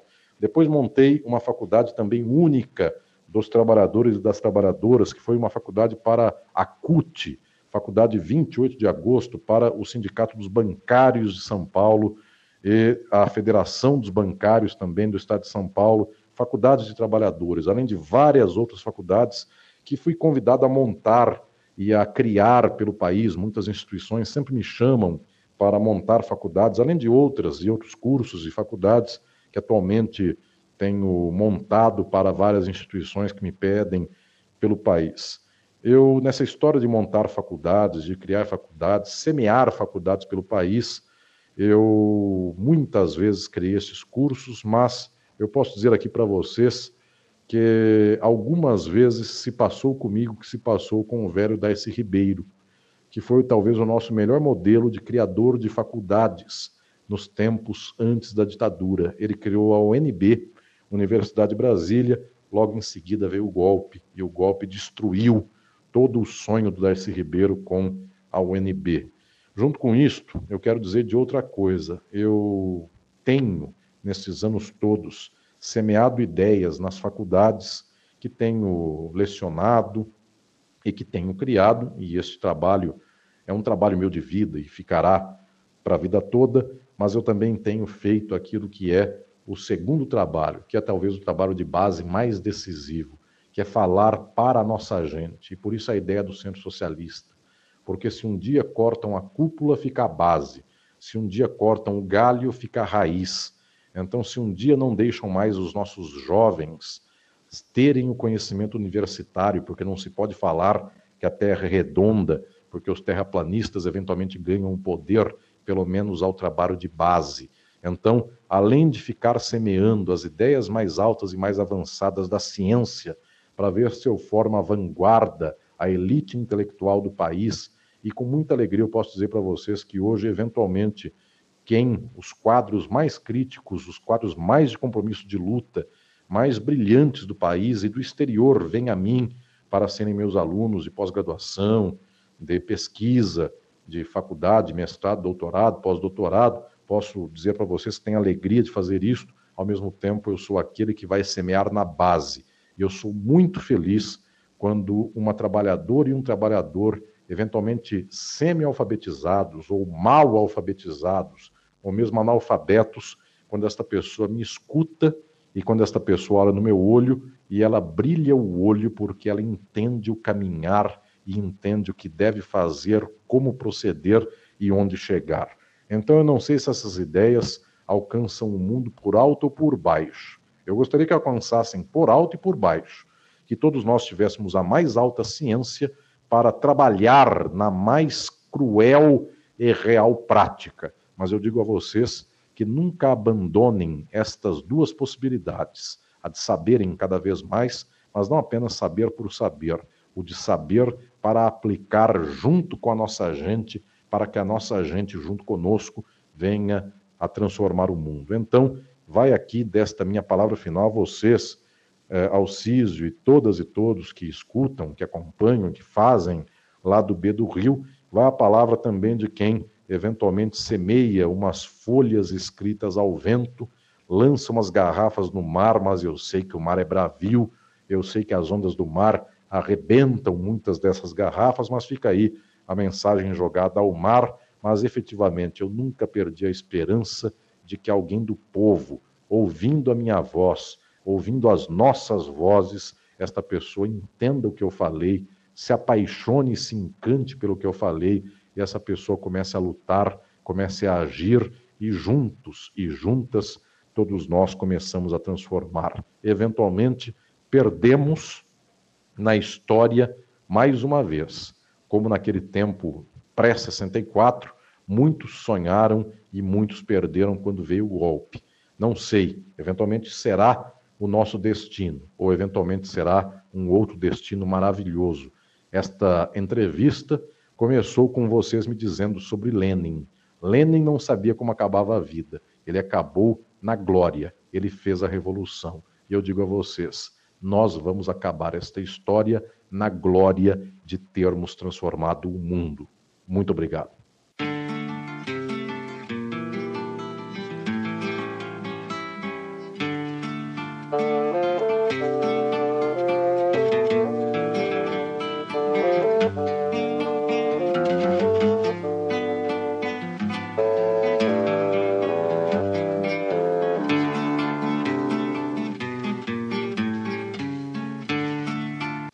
Caros ouvintes, vocês devem ter percebido que a entrevista foi bem longa e foi uma grande porrada, e a gente ainda está aqui se recompondo das pesadas palavras do professor Mascaro. Estamos todos impactados. Então vamos fazer um rápido giro aqui entre os nossos painelistas para poder encerrar essa bagaça. Fagner Torres, quais foram as suas impressões dessa louca noite com o professor Mascaro? Gente, boa noite a todos, né? Bom dia, boa tarde, boa noite.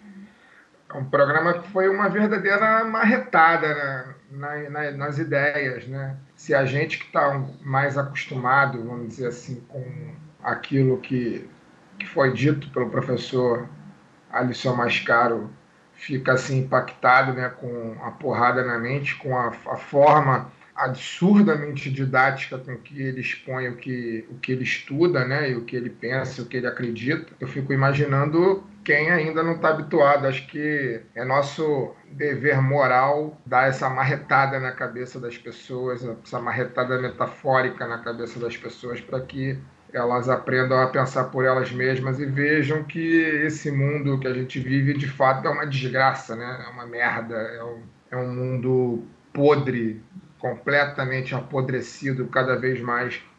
Um mundo que as pessoas passam fome, que as pessoas não têm onde morar, as pessoas não têm assistência médica, só pode ser um mundo desgraçado, né? No entanto, existem isso nada disso é natural, né? Existem motivos para que essas coisas sejam assim e existem formas de vida que se contrapõem a tudo isso e é aquilo e a forma de vida que a gente acredita, né? É o socialismo. Então, devidamente impactado com a conversa, com a simpatia do professor, inclusive fora do ar. E é isso, acho que não tem muito o que dizer não. Eu acho que qualquer comentário sobre conjuntura e qualquer outra coisa nesse momento é completamente desnecessário, porque nessas duas horas e três minutos aí que o professor conversou com a gente já está tudo dito. A gente tem que começar a colocar em prática. Daniel Soares, você que é um homem que fala pouco, como sempre, mas dessa vez falamos todos pouco, porque o professor Mascaro tinha mais a falar do que nós. É, algumas impressões finais aí que eu sei que você está mais focado no jogo do Flamengo nesse momento, mas eu vou te fazer falar. Não, o professor Mascaro, ele, ele falou bastante, mas ele é, falou o recado principal, né?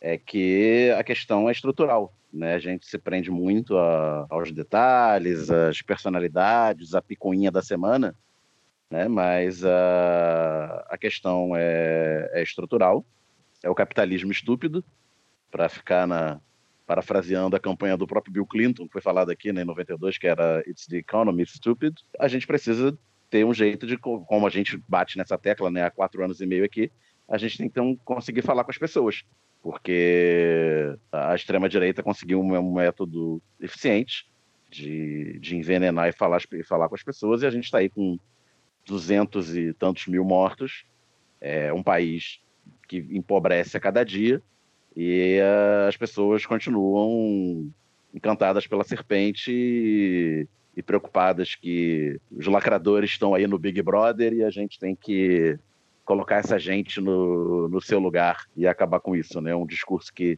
que está aí na boca de um monte de, de desempregado que perdeu familiar com Covid. É, ficam as reflexões para a gente construir em cima dos escombros até semana que vem.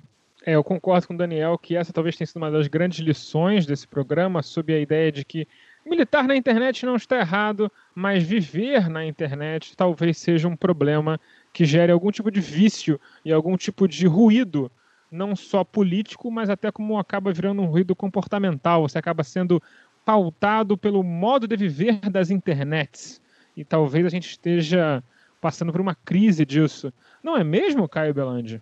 Bom momento. Uh, finalizando, realmente, é, acho que eu, algumas lições a gente tira, né? Eu quero ouvir depois a entrevista como ouvinte do podcast, porque o professor Alisson, de fato, é um cara que faz a gente refletir muito, de maneira muito didática, explica alguns pontos que a gente percebe, nem sempre consegue é, é, é, é dar concretude da, daquilo, né? A gente vê, mas não consegue, é, às vezes, dar a, a forma, né? É, enfim, uma grande entrevista, sem dúvida, né? É, tal qual, inclusive, foi a, a, dele no Revolu Show, já indicamos aqui, eu e Alcísio, indicamos novamente, porque, como quase sempre, o Revolu Show é, se completa ao, ao, nosso programa, quando a gente entrevista os mesmos convidados ou convidadas, eles acabam se completando. Então já fica indicação. Mas que mais não tenho para falar sobre entrevista, mas eu tenho alguns recados. É, tem algumas coisas para falar, rapidamente. Né? Primeiro, é, falar aqui, né, é, resumidamente, sobre as mais de 40 famílias é, diretamente atingidas após o rompimento de uma represa de infiltração da Casan, Companhia Catarinense de Águas e Saneamento, em Florianópolis, Santa Catarina, foi no dia 25 de janeiro, né? A água é, acabou passando pela servidão, chegou à avenida, desagou na Lagoa da Conceição né, os impactos estão sendo avaliados, mas o relato, há relatos de que a lagoa já está comprometida. Né? E aí é, a Casan lançou um edital público referente ao processo de indenização, o movimento dos atingidos por barragem está acompanhando, denunciou o edital, a Casan não compareceu à última reunião, o Ministério Público já está a par do, do caso, uh, inclusive recomendando a adoção de algumas med medidas pleiteadas pelos atingidos. Enfim, várias, várias questões, né? não houve vítimas fatais, né? ou não houve morte, e acabou que esse caso não passou despercebido aí pela mídia hegemônica. Né? A gente, o lado B se compromete a acompanhar de perto para saber aí é, é, como é que vai desenrolar isso, né? Mais um, mais um caso aí de, de da natureza sendo é, destruída, de casas sendo destruídas, de pessoas sendo destruídas, e a companhia, que é uma companhia é, estatal uh, uh, da, da, de Santa Catarina, é, fazendo vista grossa, né? Enfim. Outra coisa que eu queria falar, uh, eu acho que isso para mim é uma pauta muito importante, eu não posso deixar de falar. Segunda-feira, agora, dia 8 de fevereiro, é, completa dois anos do incêndio no Ninho do Urubu, né?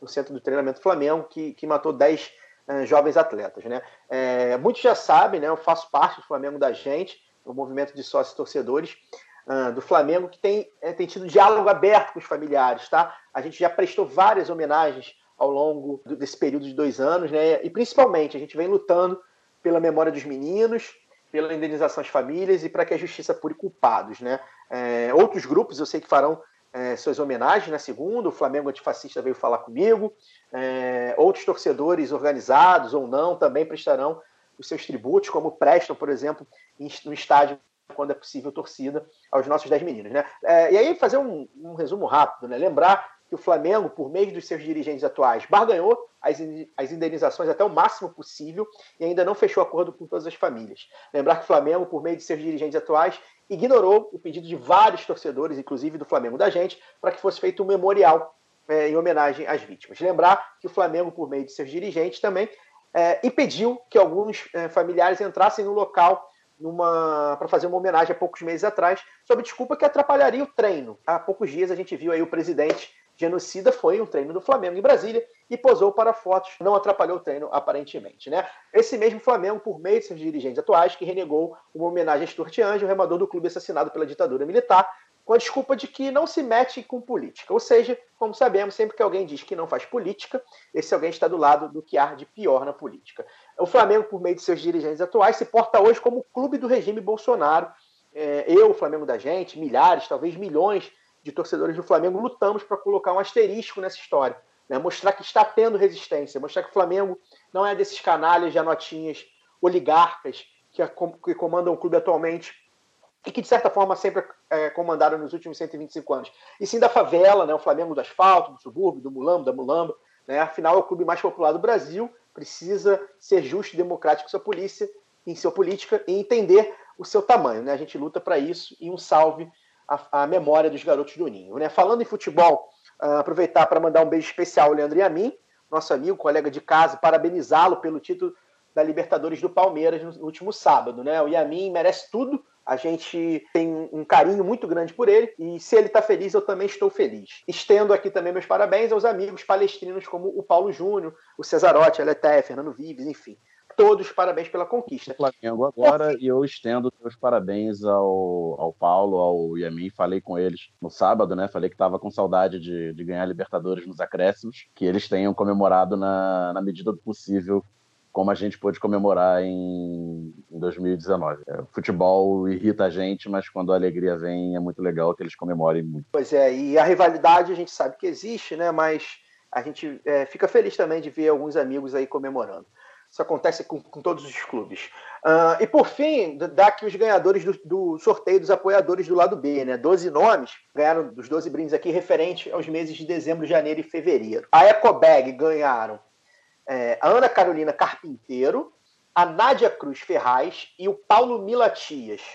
A caneca, é, as canecas, né? Ganhou o Gabriel Bastos, o Matheus Berlandi, que apesar desse sobrenome não é meu parente, tem um R a mais, e o Felipe Boquete de Oliveira Braga. Felipe Boquete de Oliveira Braga, que a gente segura a nossa quinta série aqui para fazer qualquer tipo de comentário. Ele merece ganhar o sorteio porque ele deve ter sofrido muito na escola, só digo isso. Certamente. O Vale Compras ganhou o Tomás Marques Pereira, a Débora Barros e a Ariadne Natal. Vale Compras da Da 20 de 70 reais. E a camisa da veste esquerda, quem ganhou, é, três pessoas ganharam, a Mariana Karina Ribeiro, o Luiz Fabiano de Souza Luz e o Gabriel Vitor. A gente vai entrar em contato com o e-mail de cadastro do PicPay ou do padrinho de vocês. Se vocês já têm aí as redes sociais do lado B, podem mandar já pra gente. Ah, eu sou fulano e tal. A gente vai dar aí a, a a dica aí, a orientação de como é, pegar o brinde, de como a gente vai enviar. Tá bom, gente? É, são esses nomes, vão ser tweetados também. Vou pedir para vocês ir falando lá do B Notícias. Mas é isso. Muito obrigado, desculpa ter me alongado e até semana que vem. Não desculpo. Brincando, a gente desculpa sim. Esse foi o Lado B do Rio número 180. Estamos em todas as redes sociais, inclusive YouTube, mas confesso, não estamos conseguindo atualizar muito, como eu disse no episódio passado, já estão fazendo uns nove podcasts por mês e isso nos toma bastante tempo e energia. Por favor, entendam. Eu sei que vocês entendem, vocês são os melhores ouvintes do mundo. São tão bons, mas tão bons ouvintes, que eu tenho certeza que você, depois de ter ouvido essas duas horas de Mascaro detonando o sistema capitalista, vão nos apoiar para ajudar a derrubar esse sistema.